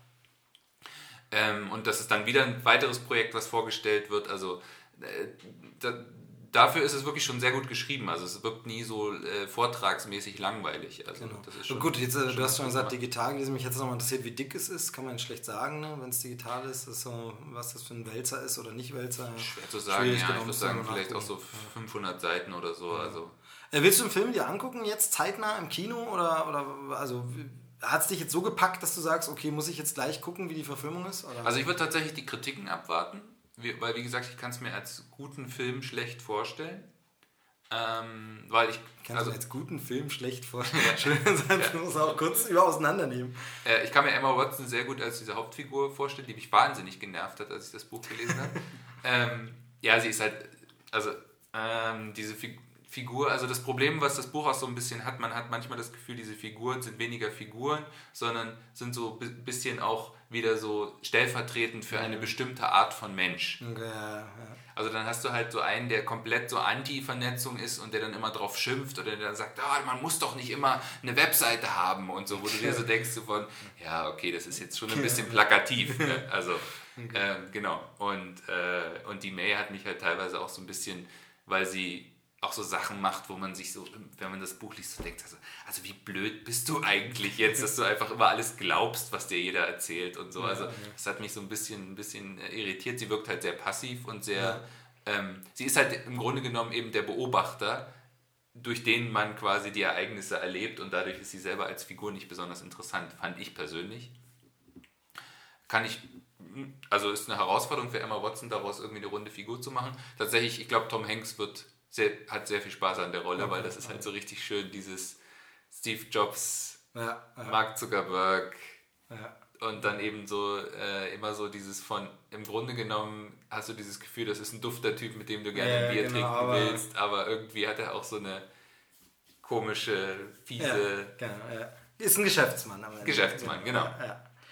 Naja, äh, klingt auf jeden Fall, also insgesamt finde ich es nicht uninteressant, so ganz, wie gesagt, hatte mich der Trailer noch nicht gepackt. Ähm, The Circle auf Deutsch, Der Circle ähm, als Buch, ähm, wird man jetzt im Buchladen auch überall finden, weil ja. es ja immer so ist, wenn ein Kinofilm dann rauskommt, dann gibt es die Bücher nochmal groß. Ähm, wir hatten letztens, wie gesagt, irgendwo einen Fernsehbeitrag drüber gesehen. Kann mich aber ehrlich gesagt echt nicht mehr daran erinnern, ob nee, der da gut wegkam oder nicht oder was.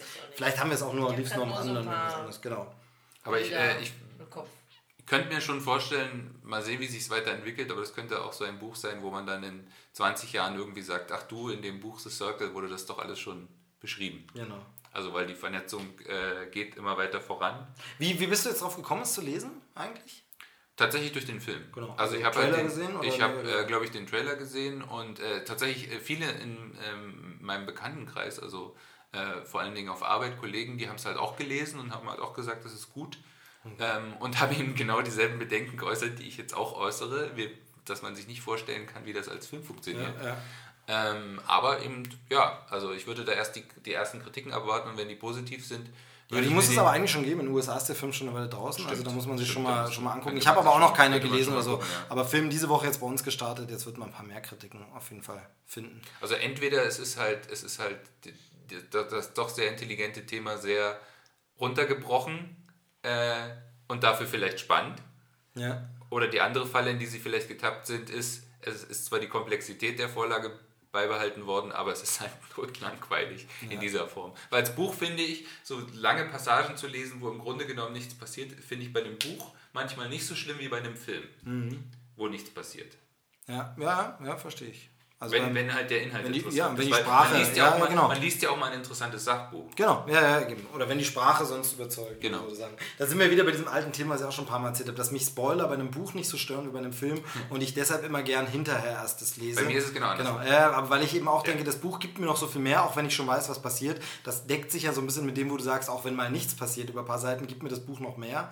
Und so geht es mir halt äh, dann auch wegen Spoilern. Bei Filmen ist es eher so, genau. Aber du bist immer bei so. Mir, bei mir ist es eher so, dass ich mir denke, ein Buch ist so, so viel zeitliches Commitment, dass man quasi, wenn man das Ende schon weiß, überlege ich mir, will ich mich jetzt auf diese keine Ahnung, 100 Stunden mhm. Buch lesen, ja, äh, einlassen, wenn ja. ich doch sowieso schon weiß, worauf mhm. es hinausläuft. Mhm. Bei einem Film ist es eher so, okay, ich weiß jetzt, wie der Film ausgeht, aber er geht ja nur 90 Minuten. Ja, okay, verstehe das Argument, verstehe ich sehr gut. Ist, ich finde, äh, äh wenn ich den Film auch gesehen habe, bin ich immer so sehr festgelegt äh, in meiner Vorstellung.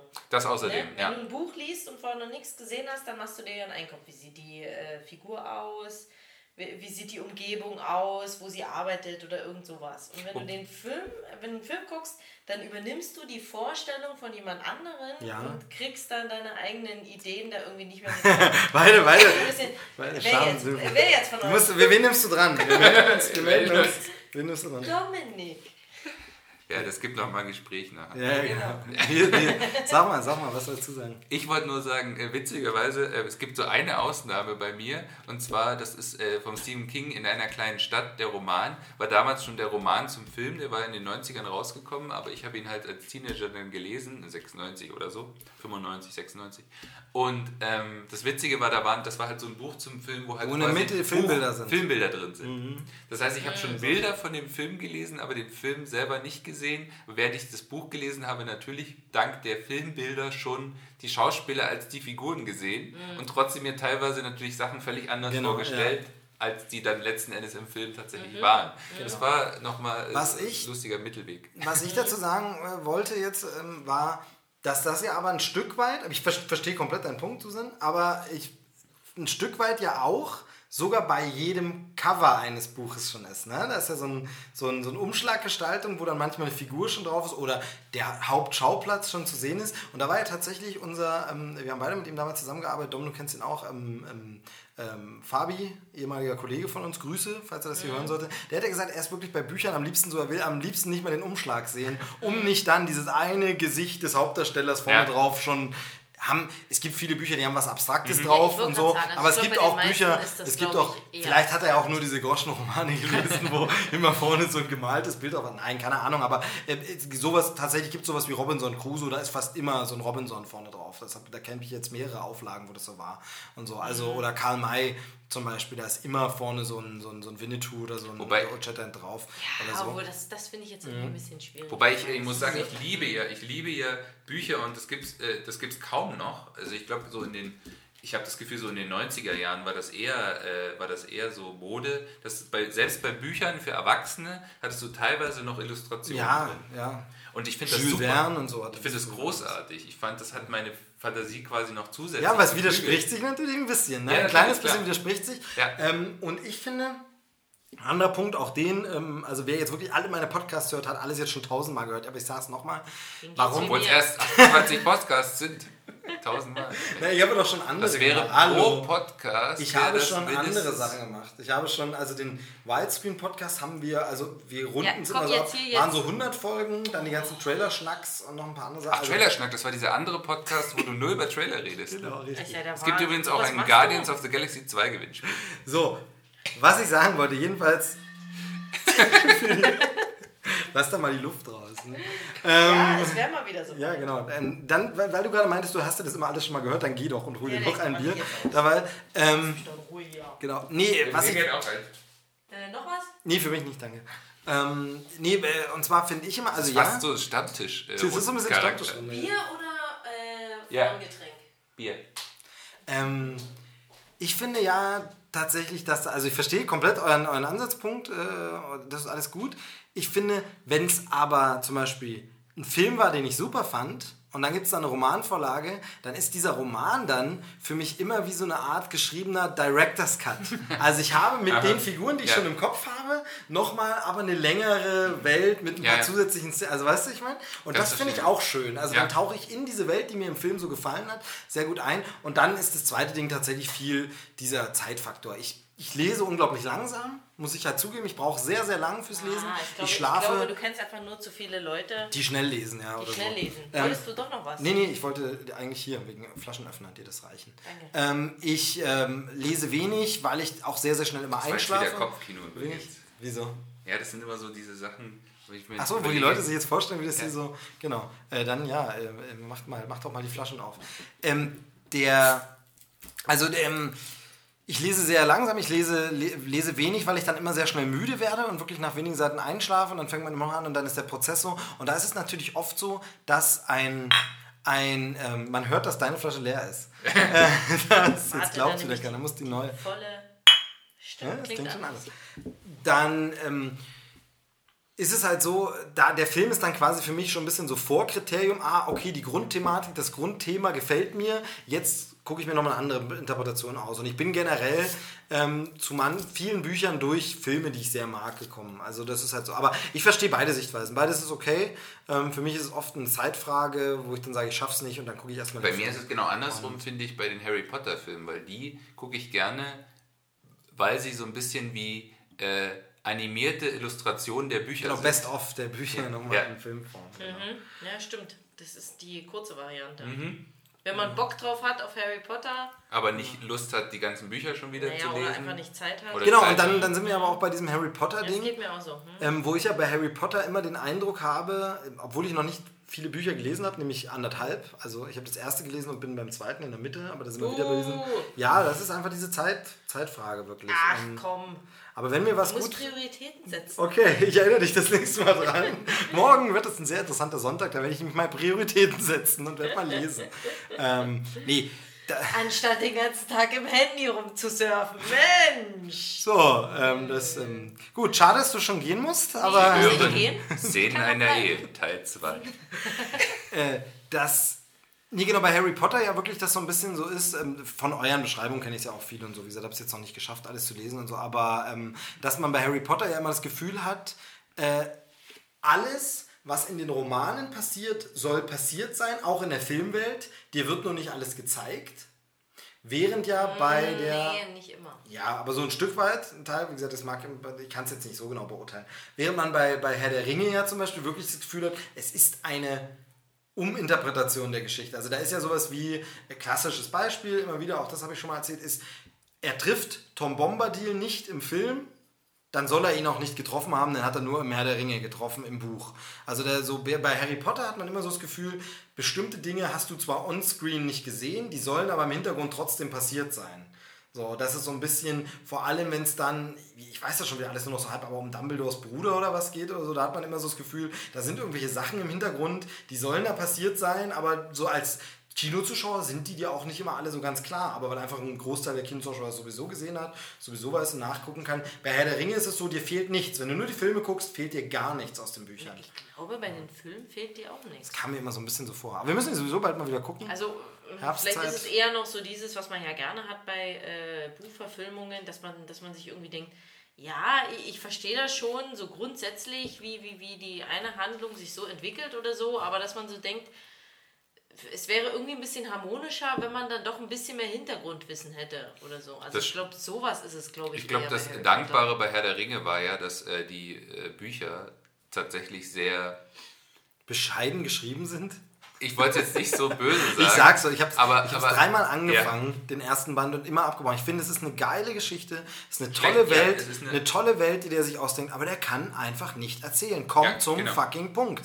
Der Mann kann einfach nicht erzählen. Vielleicht war es eine schlechte Übersetzung, die ich gelesen habe. Nee, nee. Ich habe es auf Deutsch Ich gelesen. hab's auf Englisch aber ich gelesen, finde, genau. Tolkien kann nicht erzählen. Er kann sich eine tolle Welt ausdenken, Ja, genau. er kann sich tolle, tolle Geschichte ausdenken, auch vom Spannungsbogen, aber erzählen kann er sie nicht. Das Ja, ist einfach das so. ist sein Hauptproblem, ja, tatsächlich. Und- Und, deswegen war das aber auch sehr dankbar für eine Verfilmung, weil du ganz viele Sachen auch einfach weglassen kannst, weil du halt einfach 10, 20 Seiten lang Naturbeschreibungen hast, die du dann einfach in einer Kameraeinstellung abhandeln kannst. Du siehst das Auenland und damit ist klar, okay, da gibt es viele Bäume, da gibt es viel Gras, und die, die äh, wohnen einfach in lustigen, lustigen runden Häusern, brauchst du nicht 100 Seiten, um das zu beschreiben. Und deswegen ist es tatsächlich so, bei Herr der Ringe habe ich nicht das Gefühl gehabt, dass besonders viel von den Büchern her gefehlt hat. Im Naja, aber so Gegenteil, also, also, Tom Bombadil. Richtig, aber das ist ein, die einzig große Auslassung. Ansonsten haben sie eher Sachen hinzugefügt. Hm, ja, gut, tatsächlich. Wo, wo sie halt Figuren einfach nochmal ein bisschen runder gemacht haben. Wie zum Beispiel diesen König, äh, schweifen wir völlig ab, aber diesen, diesen, diesen König, der äh, von den äh, Reitern von Rohan, äh, der dann so zweifelnd ist. Wie Ist das heißt? Theoden? Theodin, Theodin, genau. Äh, Der am Anfang so zweifelnd ist und, und quasi irgendwie nicht, nicht genau weiß, äh, sollen wir jetzt helfen oder nicht. Der ist ja im, äh, im Buch ist das eine völlig geradlinige Heldengestalt ohne Ecken und Kanten. Ah, okay. Und dass sie das, also das finde ich das Großartige an diesen Filmen, dass sie bestimmten Figuren viel, viel mehr Tiefe gegeben haben, als die tatsächlich in den Büchern äh, sie hatten. So. Gut. Ja, dann würde ich sagen, so langsam tüten wir es ein. Wir können über eine Sache noch sprechen, das, was ich vorhin angesprochen habe. Wir haben einen Film noch gesehen, das fand ich nämlich so witzig, dass wir den, glaube ich, sogar einen Tag vor A Cure for Wellness gesehen haben. Und A Cure for Wellness so mit Businessman im großen äh, Wolkenkratzer und so losging und so. Und wir hatten nämlich direkt davor, was haben wir gesehen? Ich habe keine Ahnung, was du meinst. Ja, toll, lass mich halt auflaufen. Jetzt kann ich die ganze Sendung komplett abbrechen, können wir sie nochmal aufnehmen, von vorne nochmal. Also, hallo und herzlich willkommen zu Krempelcast Folge äh, 28. Ähm, heute bei mir meine, nee, weiß ich nicht mehr, wir haben ähm, gesehen, äh, das Geheimnis meines Erfolges. Ach so, Und ich ja. fand das so witzig, weil er so ein ganz Ja, anderes Bild stimmt. von Business und Co. gezeichnet hat und, und Kapitalismus und ähm, Erfolgsgeschichte. Äh, Kennst du den noch? Nee, ich weiß gar nicht. Äh, So krass war es irgendwie 20 Jahre oder nee, wahrscheinlich schon eher 30 Jahre. 30 ist Jahre. nicht Tom Cruise irgendwie? Nee, es ist ähm, Michael J. Fox. Secret Ah, of My Success. ja. Michael J. Fox nicht, spielt ich so ein. Michael J. Fox spielt so ein Landei, der äh, in die Ging mir auch so. Genau, Michael J. Fox spielt ein Landei, der in die Großstadt kommt und äh, da ähm, quasi in einer großen Firma anfängt und ähm, aber erstmal nur einen Job hat als so ein blöder, blöder äh, Postbote. Also in dem Gebäude das Haus ist so groß, dass sie einen eigenen quasi, wie nennt man das denn, Poststelle, eine Poststelle haben und die Leute laufen durchs Haus und verteilen halt die ganze Ja. Post den ganzen Tag und so. Und dabei entdeckt er, dass äh, ein Typ, ich glaube, der wird auch entlassen oder so, auf jeden Fall einer sein Büro räumen muss und das Büro dann leer steht und dann setzt er sich einfach in das Büro. Ähm, nee, genau. Dann kommt er in so ein Sanatorium. nee, nee, nee, nee, nee, warte mal. Und bei dem, bei dem äh, Büro. Nein, es geht darum, dass er einfach, er ist einfach auch überqualifiziert. Für diesen- Stelle. ja, er wollte genau. eigentlich woanders hin, da diese Firma hat aber schon pleite gemacht, als er Stimmt. dorthin Den ersten Tag, er fängt den ersten. Tag an, die sagen, ja, sie können gleich packen, sie sind gefeuert. Aber ich Genau. fange mit meinem ersten Tag an, ja, wir sind alle pleite, es ist alles Genau. gefeuert. Aber in der anderen Firma ist es so, genau so war es noch, weil ich fand es ganz Der witzig. halt nur den Job. Achso, durch Hilfe, durch einen Verwandten, sagen wir es mal Ja, das so. wollte ich jetzt noch nicht verraten, weil darauf will ich nachher gleich noch drauf kommen. Ich meine nur, er hört, ja, bei dem Film ist es wirklich nicht so, weil das auch nicht ganz so auf diese Spoiler aufbaut und der Film ist halt über 30 Jahre alt oder 30 Jahre alt, das ist aus den 80ern. Aber Jedenfalls ist er überqualifiziert. Genau, ich wollte nur sagen, was ich witzig finde, genau, und der geht da rum und kommt in diesem Büro, wo dieser Typ gekündigt wurde oder weg ist oder so, und das Telefon von dem klingelt aber noch und da ist irgendeine andere Zweigstelle aus einer anderen Stadt dran und sagt, ja, wo sind Sie denn? Wir brauchen noch eine Antwort von Ihnen. Und, und er sagt, gibt ihnen einfach eine Antwort und Lösung für ihr Problem, obwohl er nur der Poststellentyp ist und die denken aber, er ist der Typ. Und dann merkt er, okay, wenn das hier keinem auffällt, bezieht einfach dieses Büro und fängt einfach als der Typ an, dort zu arbeiten und macht Karriere. Sogar, kriegt Kann sogar das- eine Sekretärin. Kann das sein, dass es einen halben Dutzend dieser Filme in den 80er gibt? Das ist ja im Grunde genommen genauso wie äh, Mr. Mr. Nutty oder so. Das- den hab ich nie gesehen, Goldberg ich nie gibt sich als weiße, weißen Mann aus, damit sie an der Börse irgendwie Karriere machen gesehen. kann. Okay, ja, Das ist fast genau dasselbe. Oder eben auch die Glücksritter. Cast ist dieselbe Story wie Doc Hollywood.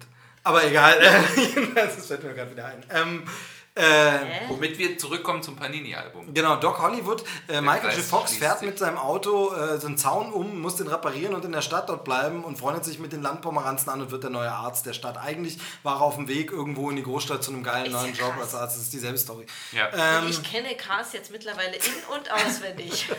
Äh, nee, jedenfalls, aber Geheimnis meines Erfolges, wir waren zu bezeichnen, ne? Im Grunde sagt dieser Film diese ganze Zeit, sei ein Betrüger und ein Arschloch und du kommst nach oben. Also der Typ, also Michael Ja. J. Fox, der eigentlich der Sympath sein Der soll, kriegt durch, was haben wir gesagt? Klüngel, Vetternwirtschaft? genau, Vetternwirtschaft, Klüngel und Beschiss. Kriegt er jeden Erfolg, kriegt Frauen ins Bett und Dings. Und es wird aber so gezeichnet, als wäre das jetzt noch der gute. Also, es soll irgendwie eine Satire sein auf den, auf den American Way und auf Also äh, ein ist bisschen das Kapitalismuskritik, keine, genau. Aber so oder? richtig ist es nicht, denn er ist am Ende der strahlende Held und der blöde, böse Chef wird quasi, ich sag's jetzt mal als komische Wort, das passt nicht, aber besiegt durch dann wieder anderes, wo man sagt, ja, okay, ihr habt jetzt zwar diesen blöden, bösen Chef aus dem Weg geräumt, aber eigentlich ist alles, was du gemacht hast, moralisch komplett falsch gewesen. Wie kannst du der Stra genau, wie kannst du der strahlende Held dieses Films sein? Das ist eigentlich ist die Geschichte, aber sehr, sehr schöner Einsatz von Oh Yeah von Yellow. Der auch gefühlt in jedem 80er-Jahre-Film irgendwie benutzt wurde.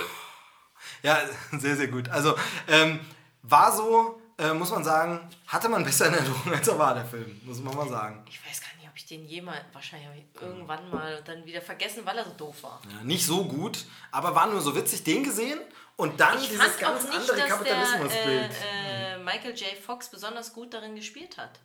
Ich fand, der kann es besser. Ja. Ich fand, in dem Film hat er nicht so gut Leider viel zu wenige Filme gemacht. Ne? Mir fiel dann aber ein, dass man Doc Hollywood müsste noch mal sehen und dann fiel mir dieser andere äh, wieder ein, weil ich ein paar Ich Stellen nämlich dachte, wieder Frighteners sehen. Frighteners auf jeden Fall. Ähm, bei, bei, äh, mir fiel bei dem äh, Geheimnis meines Erfolges, fiel mir der andere Film von dem, weil ich beim ein, zwei Szenen dachte, das wäre aus dem und dann feststellte ich, gar nicht aus dem, ein Concierge zum Verlieben. Kennt ihr den noch? Ja. Das war auch so ein, und das ist doch auch so, er ist Concierge, aber eigentlich will er was anderes machen. Ich glaube, er will eigentlich, ist jetzt wirklich Will nur er nicht so ein ein Hotel Architekt selber, und will nee, selber er bauen? Will selber oder? ein Hotel, er wollte doch selber ein Hotel leiten. Aber will Dann es hat er nicht- so ein verfallenes Hotel, was er irgendwie wieder aufbauen will. War das nicht die Story? Oder auf irgend Und spart darauf irgendwie Geld und arbeitet deswegen als Concierge. Ja, aber das ist halt und so. eben tatsächlich die Zeit irgendwie, wo er das Selfmade Man, Ja, du genau, kannst also es packen, wenn du nur willst. Ganz genau, ist einfach nur, du und- kannst es. Genau, du musst es nur wollen und dann kriegst du es hin und jeder wird Millionär. Genau, da galt Donald Trump noch als strahlendes Beispiel. Mhm. Naja, und Genau, und Wall Street ist eigentlich der erste Film, der das mal so richtig kritisiert. Ja, Und selbst der wurde oft falsch verstanden. Genau, sehr oft missverstanden. Aber das ist ja heute immer noch so, selbst Wolf of Wall Street und so. Da werden dann die Szenen rausgepickt, in denen DiCaprio so richtig geil abgeht. Und dann ähm, kommen Typen wie K1 und singen, ich äh, fahre einen Bentley, du bist so sexy, wenn du willst, fahren wir Jetski. Wunderbar. Dom guckt wie... Du kennst ich glaub, keiner- K1-Texte, aber erstaunlich gut. Ja, ich musste sie mir heute an. Es ist so unfassbar. Er hat gerade so einen Song rausgebracht, mit dem er versucht, äh, auf der Despacito-Welle mitzureimen, äh, äh, reiten, ähm, mitzurollen, mitzureimen. Äh, ich dachte schon an das nächste. Er reimt wie ein 13-Jähriger. Reim dich oder ich fress dich. Texte sind einfach sowas von, deshalb habe ich sie mir so gemerkt, weil sie einfach so absurd lächerlich sind. Wirklich nur so, ich habe den größten, äh, du bist eine geile Chica mit einem tollen Instagram-Account, ähm, ich schlepp dich ab. Und wie gesagt, wow, also Ich fand es eher inhaltlich so voll widersprüchlich, weil irgendwie an der einen Stelle erzählt er was. Bisher, die ganzen Frauen äh, wollten ja nur mein Geld äh, und waren total oberflächlich. Aber du hast so einen geilen Körper irgendwie und äh, ich kauf dir alles, was du willst in der Welt. So, also das ist so. Furchtbar. Folge ja K1 auf Facebook übrigens. Ja, echt jetzt? Ja, Warum? Seit, seit Jerks. richtig. Seit Jerks, genau. Er hat in Jerks Sofort, du hast sofort die Verbindung Genau, er hat, er, er Ich hat will auch wieder bloß Schleichwerbung machen. Nee, er, muss, er ist ja dadurch ein Stück sympathischer geworden, wobei ich immer sagen muss, mittlerweile kann man auch nicht mehr sagen, dass Leute, die sich in Du Anführungsstrichen, darfst also nicht frei sprechen, du. ähm, ich weiß nicht, aber diesen, hey Kay, wenn du das hier hörst, dann ähm, komm doch mal als Gast in den Krempelcast. Äh, Wäre bestimmt nicht. interessant. Oder lass es bleiben. Aber nicht in mein Wohnzimmer. genau. Ähm, ja, nee, also das Ding ist, mittlerweile kann man es aber fast den Leuten auch nicht mehr cool. Also eine Zeit lang war das so, Leute konnten sich rehabilitieren und cool machen, indem sie Späße mitgemacht haben und sich selbst auf die Schippe genommen haben. Achim Menzel zum Beispiel, Gott hab ihn selig, aber ähm, da ist ja eine richtige Freundschaft mit Kalkofe entstanden. Aber oft ist es jetzt so, wo ich auch das Gefühl habe, dass Manager-Typen oder irgendwelche sagen, mach da mal mit, dann stehst du ganz cool da. Und die zwar in der Verarsche von sich selbst mitspielen, sie aber das trotzdem gar nicht ironisch meinen. Wisst ihr, was ich meine? Also, dass man Ja, ja. einfach so, einfach so Leute spielen sich selbst und treten irgendwo auf und sagen, ja, in dem Kontext, dann komme ich ein bisschen cooler rüber. Aber eigentlich, also ganz klar, zum Beispiel Mariah Carey hat das auch schon gemacht und ich bin mir sicher, die hat keinen Selbsthumor. Übrigens, Apropos apropos Mariah Carey. Mariah Carey. Okay, okay, warte mal. Jetzt sehen, ihr euch melden. Jetzt müsst ihr euch melden. Mal sehen, mal sehen. Okay. Wahrscheinlich dasselbe. Dominik. Ja. Dominik, bitteschön. Äh, wir, wir wollen alle darüber reden, dass All I Want for Christmas is You verfilmt wurde, oder? Ja, dass sie inzwischen Mariah Carey Songs verfilmen. Ja, hast du den Trailer gesehen? Ich habe den Trailer gesehen. Genau. Oh Dazu mein darfst Gott. du erzählen, was es ist für die Hörer. Wer es jetzt noch nicht gesehen hat, erzähl du es mal. Ähm, dein, dein Redeanteil ist gering, aber das kann man auch kurz erklären. Ist eigentlich immer so, wenn wir drei zusammensitzen, oder? Nein, das, ja. selbst wenn wir beide zusammen sind, So, ist gut. der Anteil gering. Sie hat, sie hat mich angeguckt dabei, ja. Es ging in meine Richtung. Vielen Ja, Dank. wo- in welche Richtung auch sonst. Ähm, nee, erzähl doch ganz kurz. All I Want for Christmas is You. Ganz kurz, was, was zeigt der Trailer und wie hat es dir gefallen? Der Ja, Mini-Trailer-Schnack. Ja, ja, ja, genau. Ich dachte jetzt auch gerade. Ähm, äh, ja, worum ging's? Äh, ein kleines junges Mädchen. Es soll, die wird Mariah genannt irgendwie. Soll es sie auch sein? Wahrscheinlich wahrscheinlich kann man Hat sie, davon glaube ich, auch sie, sie, Sie synchronisiert, synchronisiert wahrscheinlich oder? auch. Irgendwie genau. Und die wünscht sich ja so gerne ein, ein Baby, einen Welpen. Äh, und äh, äh, kriegt sie aber zumindest erst noch nicht oder wie oder was. Und es läuft ihr so eine, äh, eine Promenadenmischung zu oder irgendwie was. Und eigentlich findest du es erst doof oder dann aber dann doch nicht. Und dann ist auch Weihnachten und keine Ahnung und es ist schlecht animiert. Es ist auf jeden Fall ein Animationsfilm, das Und hast du mir nicht dazu oh, gesagt. Also ah es ja, ist ein Animationsfilm. Ja, das sieht nicht gut Und aus. äh, All I Want for Christmas is You ist einfach umgedeutet worden von einem Liebessong äh, zu äh, Mein Hündchen. einfach um da einen familienfreundlichen Da Animationsfilm. muss ich gleich wieder an solche Stories denken, wie, hat das nicht der, der Markus Kafka mal erzählt? Irgendwie Ja. schlimmes Interview mit Mariah Carey, die äh, vorne, äh, vor dem Interview meinte, ja, da müssen irgendwie zehn weiße Welpen äh, in meiner Garderobe sein, sonst komme ich nicht oder irgendwie sowas. Und dann, ach, nee, für mich hat Ich finde, bin ja bei sowas, bei sowas bin ich ja immer sehr, sehr Ach, die vorsichtig. Frau, die hat sich einfach. Genau, ich bin bei, bei diesen Geschichten immer sehr vorsichtig, wenn es dann heißt, Mariah, äh, oder das gab es zum Beispiel auch Madonna,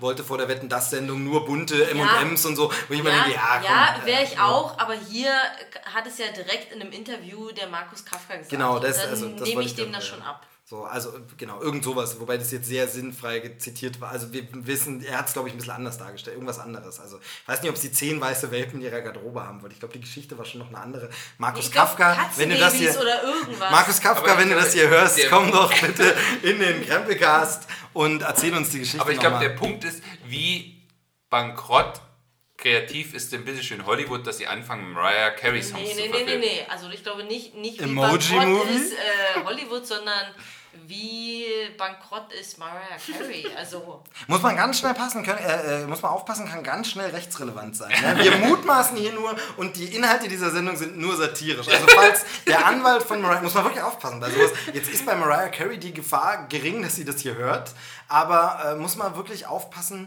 wenn es sowas, äh, oh, der ist pleite, das kann wegen Rufschädigung, kannst du ganz schnell verklagt werden. Jetzt ohne Qual, also du guckst ich meinte es ja auch moralisch. Okay. Eine moralische Bankrotterklär- Bankrotterklärung an die Genau. Popmusik. Ähm, ich muss ja sagen, also ganz kurz, dieser Film sieht scheiße aus, weil sieht auch wirklich kacke animiert aus, muss Ja. man sagen. Also leider richtig schlechte Computeranimation. Ich habe schon gesagt, als wir den Trailer, wir haben, sind durch Zufall drüber gestoßen beim Angucken von irgendwelchen Trailern.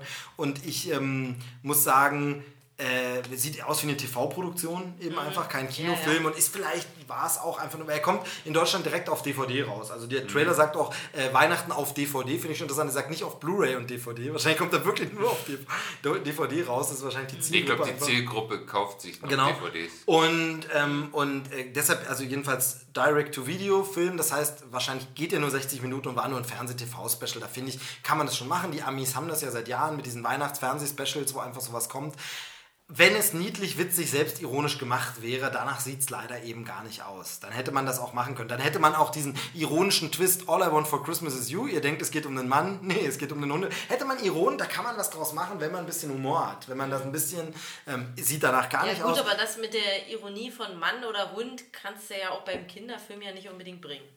Eben, vielleicht hätte es dann einfach nicht so ein blöder Kinderfilm sein sollen. Man da muss trotzdem nochmal sagen, dass es ein toller Song ist, dass das äh, Weihnachtsalbum von Mariah Carey einfach großartig ist. Das erste, das zweite war ja nur so ein quasi bisschen extended nochmal ran. Wobei da zum Beispiel ein Song War ist dieser, nicht durchgeknallt? dieser Oh Santa oder wie Das er meine ich heißt. nur ironisch und satirisch. Dieser, dieser, dieser, äh, bei dem zweiten Weihnachtsalbum, Merry Christmas 2 oder wie es hieß, das, ähm, da äh, ist ja noch dieser Oh Santa oder wie der Song heißt. Mir fällt jetzt gerade der Name nicht mehr ein. Aber der war ja. wieder richtig gut, hat es aber nie geschafft, so in die Rotation zu kommen wie der alte. Sie hat versucht, nochmal den Hit anzuknüpfen und ich finde, der Song ist richtig gut geworden, dieser ja, neue. ich finde den auch nicht schlecht. Der ist ja. richtig gut, aber das hat nicht das, geklappt. das, der Rest von dem Album, ich finde, der, der äh, spiegelt schon ein bisschen wieder dieses Ja, ja, Mariah nicht Carey-mäßige durch. Also erstens, ah, war nicht auch so viel, so viel, äh, na, irgendwelche äh, neuen Aufnahmen von den alten Songs Ja, ja, da irgendwie dabei. viel, Also genau, ja, das, wurde so aufgeblasen und am Ende war, es gar die kein Hälfte neues davon. Weihnachtsalbum. Ja, ja, genau. Nochmal eine Live-Version von einem alten Song. Ja, nochmal eine, ja, ja. sowas, wo ich denke, Definitiv. Das war schade. Also an neuen Nummern waren da bloß mehr Qualität hat sieben, acht neue Nummern und das war's. Und das war dann das neue tolle Weihnachtsalbum. Das ist ein bisschen schade.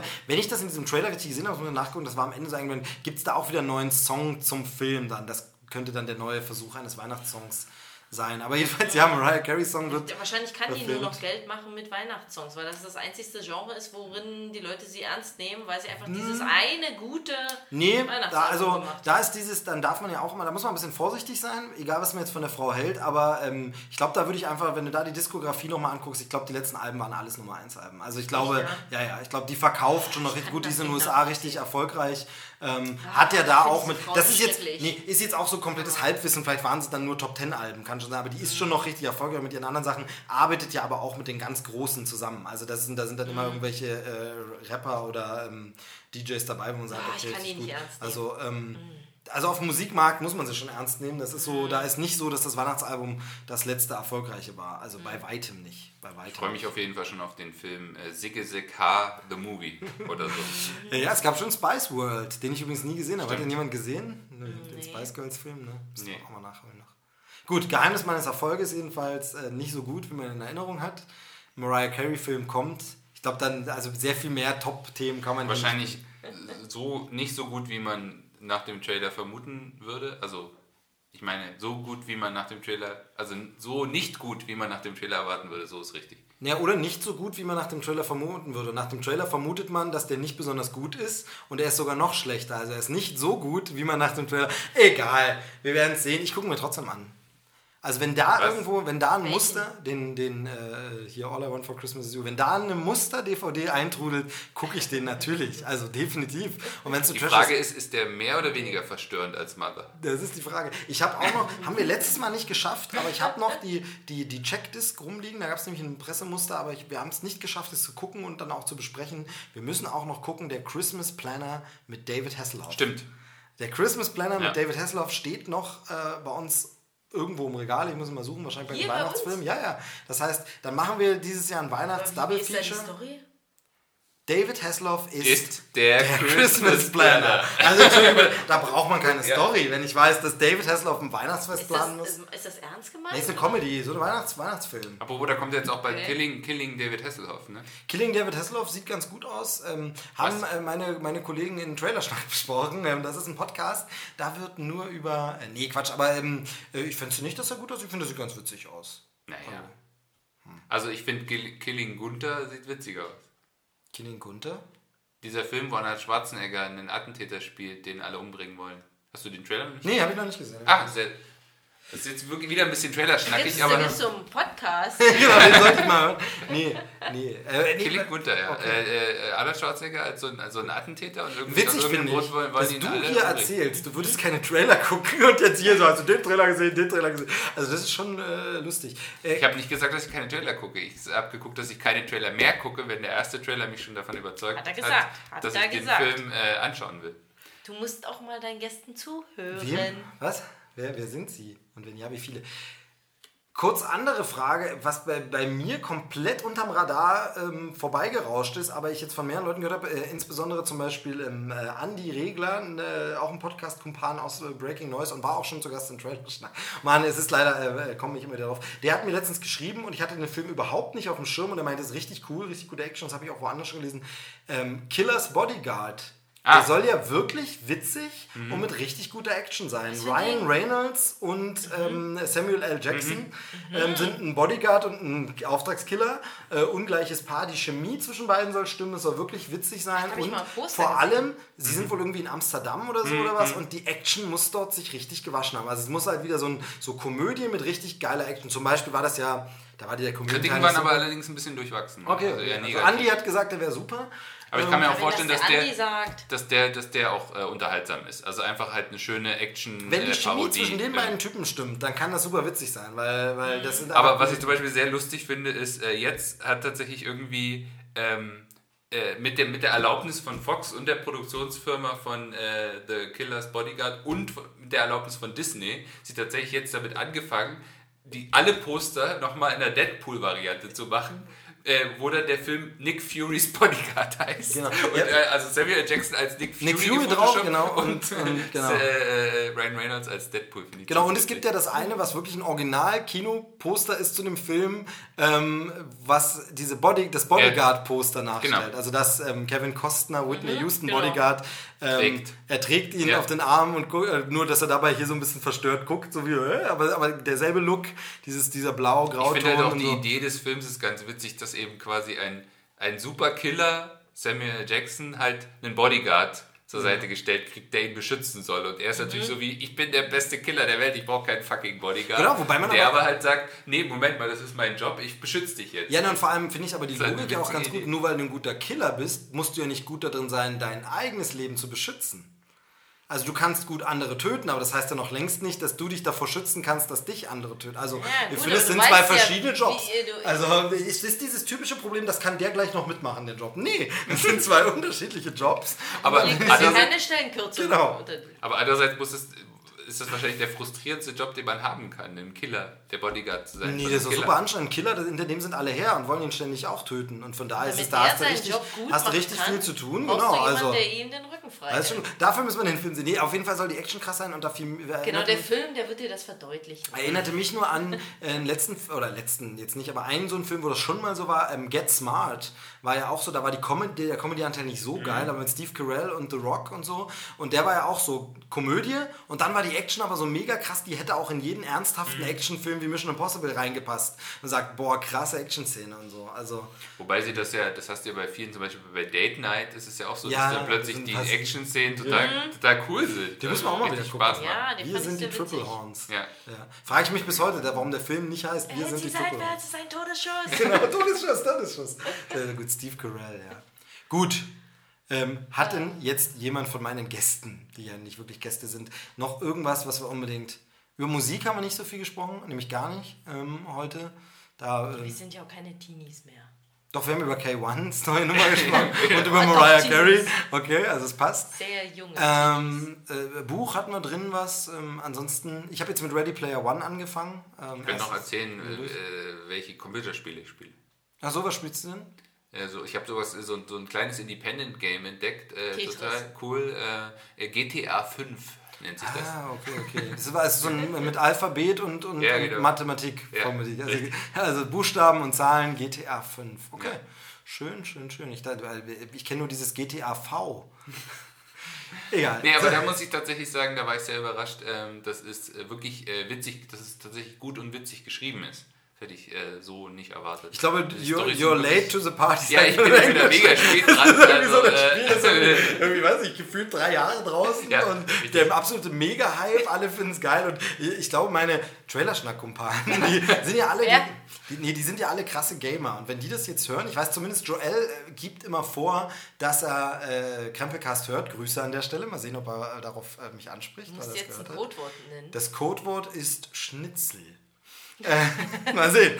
Wenn er mir jetzt, eine- wenn mir jetzt eine WhatsApp-Nachricht irgendwann schreibt, in der einfach nur, ohne sonst irgendwas, nur Schnitzel steht, dann weiß ich, er hat diesen Krempelcast gehört. Genau. Schauen wir mal. Ähm, nee, ähm, auf jeden Fall, die sind ja alle äh, Zocker und kennen sich da richtig gut aus und so. Ähm, Chris Gürnt ja auch Fachredakteur und so und alles. Äh, die werden jetzt die äh, Hände über den Kopf schlagen wieder und werden sagen, GTA 5, dieser Dom, das ist aber schon ein Tausendsasser. Mensch, Mensch, Mensch. Das ist so äh, verrückt. Aber äh, mir geht es ja genauso. Man kommt ja nicht mehr hinterher. Also ich komme noch weniger hinterher ähm, mit Spielen. Ich habe äh, Spiele im Regal liegen, äh, nicht weiter gespielt, wo man sagt, die sind vor fünf Jahren waren die mal aktuell. Also es ist so. Ich habe zum Beispiel ist zwar auch schon wieder länger her, das Spiel, aber von Uncharted habe ich Teil 1 durchgespielt. Jetzt ist gerade dieses Spin-off rausgekommen. Ähm, und also alle feiern es ab, aber ich habe gerade mal Teil 1 gespielt. Und Das habe ich auch durchgespielt, ähm, eins der wenigen Sachen, aber es ist halt. Bioshock, ne? Bioshock, genau, eins durch, zwei noch nicht durch, ähm, drei, also äh, Infinite von dir geschenkt bekommen. Noch nicht gespielt natürlich. War das nicht ausgeliehen? Das können wir gleich noch- können wir gleich nochmal diskutieren. Ähm, können wir gleich nochmal besprechen. Ich dachte, du hättest sowas gesagt wie, ich habe es mir jetzt für PC geholt, kannst du haben. Aber ähm, ich kann es dir gerne auch irgendwann zurückgeben. Ist vollkommen wurscht, du weißt ja, wo es äh, liegt. Also es ist ja, ist ja nur einen Stein. Ich weiß, wo du wohnst. Genau. Ich weiß ja, wo dein Auto wohnt, genau. Ähm, also auf jeden Fall, äh, also da total hinterher, genau, Bioshock 1 durch, 2 nie durch. Und auch wenn immer wieder Leute mir sagen, ja, du brauchst 2 nicht für 3, ist das so der Komplettierwahnsinn, der mir sagt, nee, bevor ich 2 nicht durch habe, kann ich nicht 3 spielen. Das geht nicht. Ähm, und äh, meine Frau ist jetzt nicht so dafür zu haben, Videospiele zu spielen. Was? Was ist denn das für eine olle Kuh? Das regt dich immer alles so auf, sagst du, ne? Das Was? ist Mich so- regt das auf? Ach Ja, das so. ist so, so diese Shooter und so, das macht dich alles Bist so. du nicht so ein Let's, kannst du keine Let's Plays schauen?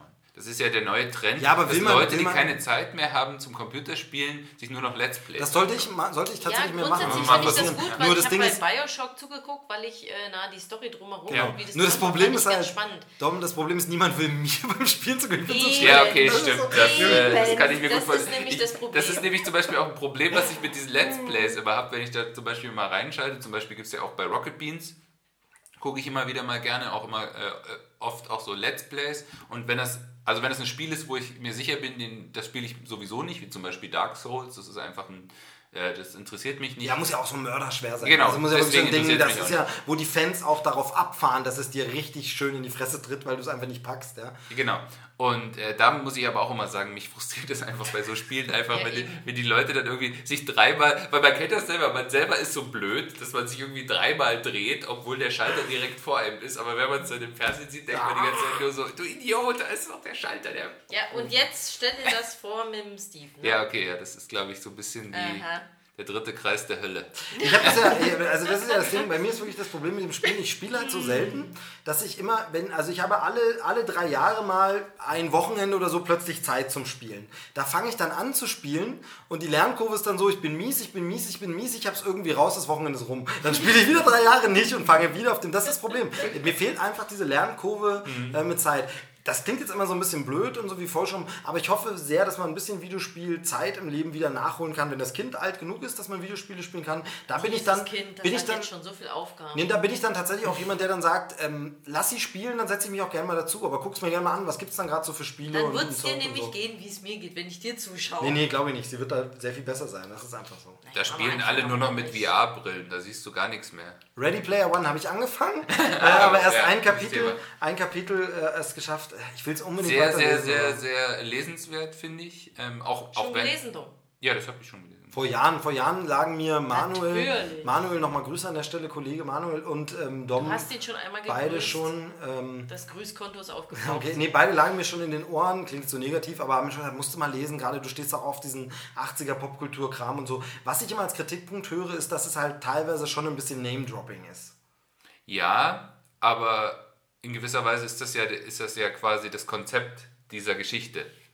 Also es geht halt um eine, um eine Gesellschaft, in der ähm, die 80er Jahre quasi, also die Leute leben quasi die 80er Jahre nochmal.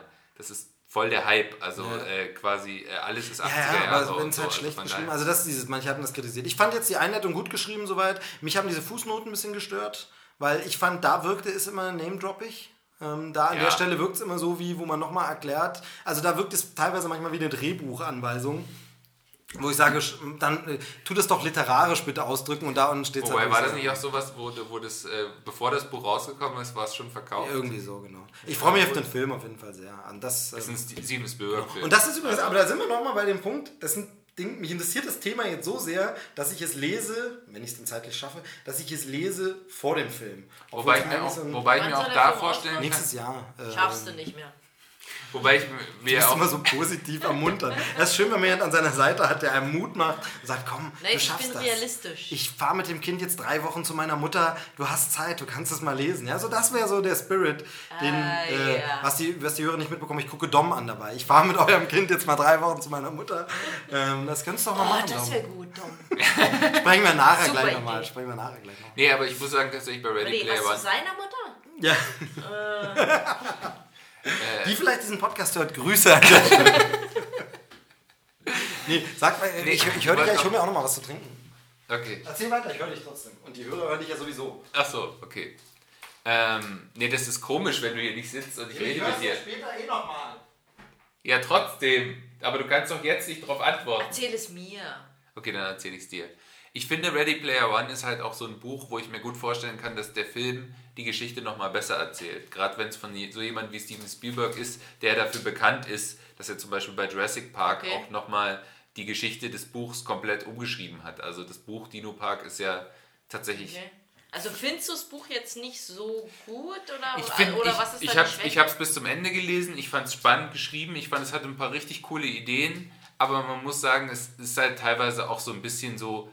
Also der Inhalt des Buches, vom, vom, wie, die, wie, das, wie die Geschichte abläuft, die läuft so ein bisschen ab wie so ein Computerspiel. Mhm. Was natürlich auch so ein bisschen in, in, dem, in, der, Sto in der Story selber verhaftet ist. Mhm. Aber das war halt so ein bisschen, es ist sehr linear, es ist sehr. Äh, ja, und dann müssen sie jetzt wieder diese Mission und dann haben sie wieder die nächste Stufe geschafft und also das ist halt so, die, die, das ganze Buch ist aufge, aufgebaut wie ein Videospiel und ich finde, das macht es auch so ein bisschen vorhersehbar und ein bisschen sehr geradlinig. Was mir ein bisschen Sorgen macht, ist ähm, ja nur, dass äh, tatsächlich, ich glaube auch, das habe ich schon im Trailerschnack gesagt, aber ist egal, dass ähm, Spielberg ja selber gesagt hat, dass er ein paar Referenzen an eigene Filme rausnehmen will, die drin vorkommen. Und das finde ich dann natürlich so ein bisschen schade, wo ich mir fast denke, da wäre es schöner, es hätte ein Regisseur wie J.J. Abrams gemacht, der genauso ein Fan dieses 80er-Zeugs ist und das zu würdigen weiß. Ja, dass es jetzt jemand verfilmt, der beteiligt war an den Sachen, ist Segen und Fluch zugleich. Ja, also ein. J.J. Abrams Total. kann, das hat er mit Super 8 bewiesen, imitieren, er wäre Spielberg. Und vielleicht wäre das die bessere Wahl. Jemand macht es im Spielberg-Stil, der aber selber die Dinger schätzt, als ein Spielberg, der dann sagt, ich nehme bestimmte Referenzen raus. Andererseits sieht man ja im Trailer schon, dass er dafür andere sehr geile Referenzen reingenommen hat. Richtig. Also so, um jetzt einfach den, den, den, das große Ding zu nennen, was dann kein Spoiler ist, weil man sieht es einfach fett im Trailer, äh, der Iron Giant. Also Was aber zum Beispiel, aus auch, dem All. Was so. zum Beispiel auch ein Widerspruch des Konzepts ist aus dem Buch, weil da sind es halt nur Referenzen an die 80er Jahre und der äh, Gigant aus dem All ist ja kein Film der 80er Genau. Jahre. Wobei ich dann auch sagen muss, dass das auch, ich habe das Buch noch nicht weiter gelesen, deshalb will ich da gar nicht in die Kritik gehen, aber dass man das auch sehr gut logisch erklären kann, denn der Film spielt in der Zukunft. Bis dahin sind ja noch mehr Jahre passiert. Ja. Warum sollten die denn in der Zukunft ausgerechnet nur die 80er Popkultur nehmen und Das nicht generell 80er, 90er Popkultur? Ja, ich weiß, das wird auch im ersten Kapitel schon also beschrieben, das wird schon erklärt, aber ich meine, auch da ist es so, das ist so spät, dass man problemlos sagen kann, Ja. die gesamte Popkultur der 80er, 90er und Ja. ähm, man merkt das ja, die Übergänge sind da fließend. Also zum Beispiel, wenn man sich jetzt den Podcast Radio Nukular anhört von den, von den Jungs, die das machen, ähm, wo eben auch Chris mit dabei ist und so, die besprechen ja so Retro-Themen und da ist ein fließender Übergang Dinge Ja. der 80er und der 90er. Für uns in Europa, Deutschland sowieso noch mehr, weil Dinge teilweise damals so viel später rüber geschwappt sind. Also ähm, für uns ist die Turtles ganz klar ein 90er-Produkt, aber das fing in den 80ern in den USA Ja, an. Also das auf ist so dieses, von daher da sowieso, also das ist so fließend. Ja. Und das war auch noch Kult und Dinge gingen da länger. Deshalb finde ich sowieso dieses sich nur auf die 80er Popkultur zu beschränken schwierig. Ähm, da, von daher Vor Spielberg hätte es ja fast Zemeckis gemacht, ne? Wäre auch interessant gewesen. wäre auch interessant gewesen. Der dann vielleicht aber auch Bezüge zu sich selber rausgestrichen hätte, das wäre blöd gewesen. Ja, stimmt. Zumal die Hauptfigur einen DeLorean fährt. Also Genau. Naja. Gut. Dann würde ich aber sagen, äh, da haben wir noch ein bisschen äh, Lesekram nochmal angesprochen. Wie gesagt, bin ich noch ganz am Anfang des Buches. Ähm, du hast übrigens kaum was zu diesem Guardians of the Galaxy 2 Gewinnspiel gesagt. Ach, da finde ich man. ein Gewinnspiel? Ja, aber ich finde, man muss da auch nicht mal so viel, viel Promo machen, weil die Leute, die diesen Podcast hören, sind ja auch Fans der Facebook-Seite von äh, Krempelcast und von daher haben die das ja sowieso schon gesehen. Haben gesehen, dass sie da nur einfach ein GIF von Groot äh, posten müssen und können da ein tolles Paket gewinnen zu Guardians of the Galaxy äh, 2. Von daher, wa- was soll ich das im Podcast erwähnen? Also, das Du würde ich. musst also nur auf die Facebook-Seite. Genau, von musst Krempelgeist. Ein, ah, Und ein musst GIF da ein posten. GIF von Gewohnt. Genau. Du bist aber ausgeschlossen, weil Angehörige. Ah, verdammt. Und du bist ausgeschlossen, weil Mitarbeiter. Angehörige und Mitarbeiter. Schade. Hm. Ja, ähm, äh, es gebühren euch äh, die letzten Worte, weil das immer so ist mit den Gästen. Und dann würde ich sagen, der. der Fällt mir doch wieder nichts ein, was Der- irgendwie witzig oder schlagfertig genau, weil Ja, du ja ich- so selten, so unwitzig und Ich unschlagfertig finde bist. ja aber, ich finde ja auch, das ist ja, ja nur wirklich recht fies. Äh, ein paar von deinen Krempelcasts habe ich ja nur schon gehört. Ich finde es immer ganz schön fies. Zu sagen, so jetzt du kümmer dich, du die letzten Worte, das, das, woran sich der Hörer als letztes erinnert. Ja, aber ganz ehrlich, du hast gerade gesagt, du hast ein paar Krempelcast-Folgen gehört. Hättest du dich ja vorbereiten können. Du wusstest, dass heute diese Aufnahme ansteht. Ja, du ich- hättest die besten letzten Ja, Worte ja, ja, aller Zeiten. hatte ich auch. Mir ist auch vorhin irgendwann mal was eingefallen. Das habe ich jetzt wieder vergessen. Ach, verdammt. Naja. Nee, äh, wie hat es euch denn gefallen? Ich fand es eine sehr coole Runde irgendwie. Es war sehr stammtischig. Wie immer bist du ein bisschen weniger zu Wort gekommen. War für dich hoffentlich okay. Das war wie Äh, immer. Susi wird übrigens gerade angeschaut, muss Genau. dazu sagen. Genau. Gut, nee, jetzt war es natürlich so, dass du ein paar Sachen gesehen hast, Mhm. ähm, die wir noch nicht gesehen haben. Dafür danke auch auf jeden Fall, dass du gesagt hast, ach komm ich vorbei, erzähle ich was drüber. Sehr, sehr cool. Ähm, und ich finde es irgendwie angenehmer als immer nur so über Skype und äh, irgendwie da die, die Schalte. So im selben Raum zu sitzen, ist Ja, eben doch eher mehr ein Gespräch. So, also wie schon so viele unserer Gespräche, bei denen ich gesagt habe, Mist, hätten wir das mitgeschnitten, wäre es schon gleich ein fertiges Gespräch gewesen. Und ich wette, ähm, wenn es gut läuft, geht der Abend noch so weiter, dass ich nachher noch sage, ah, hätten wir noch laufen lassen können, wäre noch gut. Aber ich denke, es reicht dann auch von der Länge. Ähm, und deshalb sage ich, also die Dame hat die allerletzten Worte und der Herr darf bitte ganz kurz. Ich sage Tschüss, bis zur nächsten Ausgabe von Krempelcast. Vielen Dank fürs Zuhören. Ähm, äh, schaut mal auf Facebook, gibt es ein Gewinnspiel. Ähm, folgt auf Twitter, ähm, lasst Kommentare da, wie auch immer. Abonniert schön und äh, vielen Dank fürs Zuhören. Äh, Dominik, bitte. Das Schlimmste ist ja, wenn dann irgendjemand gar nichts sagt. Ja, ne? das stimmt. Andererseits kannst du das natürlich einfach ausschneiden. genau, mache ich aber nicht. Lass ich extra so. Extra, machst du extra noch länger. Und äh, baust dann einfach noch so ein paar, so ein paar äh, Furzgeräusche ein oder so Wieso Zirpen. einbauen? So, ähm, ja, also ich muss sagen, mir hat es auch sehr viel Spaß gemacht. Coole Runde. Ähm, ja, ich habe dem eigentlich nichts hinzuzufügen. Ich, ich finde das immer schwierig, wenn man so auf. auf, auf äh, Aber ich finde noch schwieriger wird wenn man sagt, dass es schwierig ist. Dann wird Ja. es noch awkwardiger und dann wird es alles stürzt so in sich zusammen. Ja, aber wenn einem nichts einfällt, was soll man denn da sagen? Das kennst du nicht, dir fällt ja immer was ein. das, Steve kennt das nicht. Hm, nee. Ja. Perfektes Schlusswort. Tschüss. ja, aber Susi muss doch noch was sagen. Das war doch ihr Schlusswort. Wenn ihr nichts einfällt, dann. Jetzt ist es das Schlusswort. Jetzt ist das schön, jetzt musst du den Zauber des Moments zerstört, Tom. Jetzt also dann du noch mal und dann äh, sind wir raus.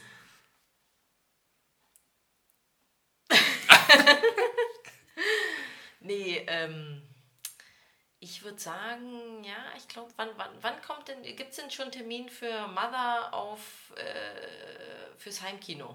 Oh, das weiß ich gar nicht. Also, äh, er weiß ja nicht, ob da überhaupt, der ist ja jetzt erst gerade Ist ja meistens so. Ja, wahrscheinlich okay, irgendwann also irgendwie ins jetzt. Kommt jetzt ins so, er Kino, kommt wahrscheinlich jetzt Anfang, Kino. Anfang des Jahres, vielleicht so Gut. Januar, Okay, Februar. gut, nee, okay, da gibt es also noch nichts. Der, so warte mal, der wird bestimmt. Entschuldigung, jetzt sind wir doch noch mal ganz kurz mittendrin. Ähm, Ich der kommt. letzten Worte drum, Der kommt bestimmt. Na, der, der wird doch bestimmt bei uns auch. Das wird doch ein Oscar-Runner, oder nicht, oder? Meinst du? Na, Darren Aronofsky ist so ein. Oscar-Liebling, aber bei dem Film vielleicht nicht. Weil dann würde der bei Ich uns. mir, ich kann mir natürlich, vorstellen, dass sie es vielleicht versuchen für schon wieder für Jennifer Lawrence. Hm, Wobei, nee, obwohl dann hätten sie in der Oscar-Season November eher gestartet. In den USA ist der ja schon gestartet, stimmt. Der ist so krass. Dann hätten sie ihn- also zumindest so, wie es der Dom jetzt erzählt. Ja, aber dann hätten sie ihn, nee, außerdem, ich, mir fällt es gerade selber ein, dann hätten sie ihn ja eher, die bringen die ja dann immer November, Dezember raus, damit die kurz vor den Oscars liefen. Aber dann würde es wieder passen, dass du bei uns du mit der Oscar-Promo schön in die Blu-ray-Veröffentlichung gehen kannst, so durchgeplant. Und dann kommt er dann um den Oscars, das wäre Februar. Wobei sie, glaube ich, also wenn sie clever sind, werden sie es bei Mother eher so machen wie bei dem Film wie Antichrist, dass sie einfach damit werben, sie haben ja schon damit angefangen, einfach damit werben, wie krass der halt ist und einfach wie der Film, der in Venedig ausgebuht wurde, der, der Skandalfilm des Jahres, tralala. Ich glaube, Ja, auf jeden Fall habe ich jetzt irgendwie, also ich habe zumindest Interesse dran. ja, aber wie gesagt, äh, da Das muss man sich drauf einlassen. Und hier dieses äh, Oh Get. Out Ja. wird mich jetzt umhauen. Also da fand ich den Trailer schon gut, aber das ist, glaube ich, das müsste man vielleicht uns äh, auf der Liste behalten. Ja, ist schon längst auf der Liste. Genau, passt. Habe ich vielleicht auch ein bisschen zu viel gehypt. Muss ich jetzt wie- wieder die, die, das ein bisschen Ja, runterfahren. ist gar nicht so toll. Es, er, ist, er ist gut, er ist gut bis sehr gut. Gut? Sehr gut ist ja schon eine Hausnummer. War das jetzt, war, müssen wir jetzt nochmal Abschlussworte Wir müssen sagen? jetzt nochmal Abschlussworte sagen. Wir müssen haben? sagen, Ja, aller, wieder. aller Nee, nee, Abschlussworte haben jetzt Steve. Hat jetzt Steve. Haben jetzt Steve. Danke. Haben jetzt Steve. Ähm, nee, also wir müssen, wenn dann nur sowas wie ein Tschüss nochmal sagen, aber die Leute wissen jetzt, es ist wirklich vorbei. Also, macht's gut, danke fürs Zuhören. Tschüss. Tschüss.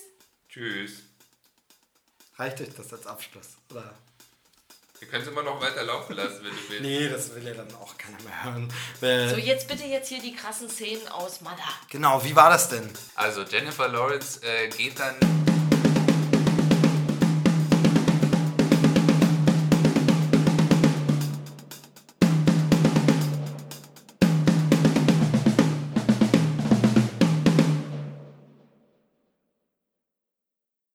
Achso, scheiße, ich muss, geht schon los. Ich muss erst mal nachgucken, die wievielte Ausgabe das ist. Ja, dann mach mal. So, warte. wieso hast du das nicht im Kopf? Weil es so viele Ausgaben sind. Ach, gib nicht so an. Wie heißt denn der Podcast? Ähm, äh, Krimskrams So, ratet mal, welche Folge ist es? 27. Bin ich mal gespannt. Pi. Ja, es ist die Piete Folge. Nein, es ist äh, Folge 28. Knapp vorbei. Aber du bist ja auch nur fünf Folgen hinterher oder so. Wenn's mal reicht. Ja, so. Ich habe auch mal eine Folge gehört, die, in der ich mitgemacht habe. Und vor allem das Fiese daran ist, du warst schon in mehreren Folgen zu Gast. Und äh, Oh. das ist vollkommen blöd. Wenn du eine gehört hast, ist natürlich echt ein bisschen geil. Beliebt der Podcast. Schön, dass die Zahlen so funktionieren. Naja, Aber dann weißt du wenigstens, dass es nicht nur deine Freunde sind, die das hören, ist sondern echte wahr. Ja. Fans. genau. Meine, meine, eine echte Freude. das wird alles weggeschnitten. Warum? So, Das na, war das Gold. Das war Das Comedy Radiogold war das. Radio. Es kommt auf den Sender drauf an. Dann, seid ihr Das ein soweit? Gold, des anderen Silber. Eisen. Oh Gott. Mhm. Geht gut los.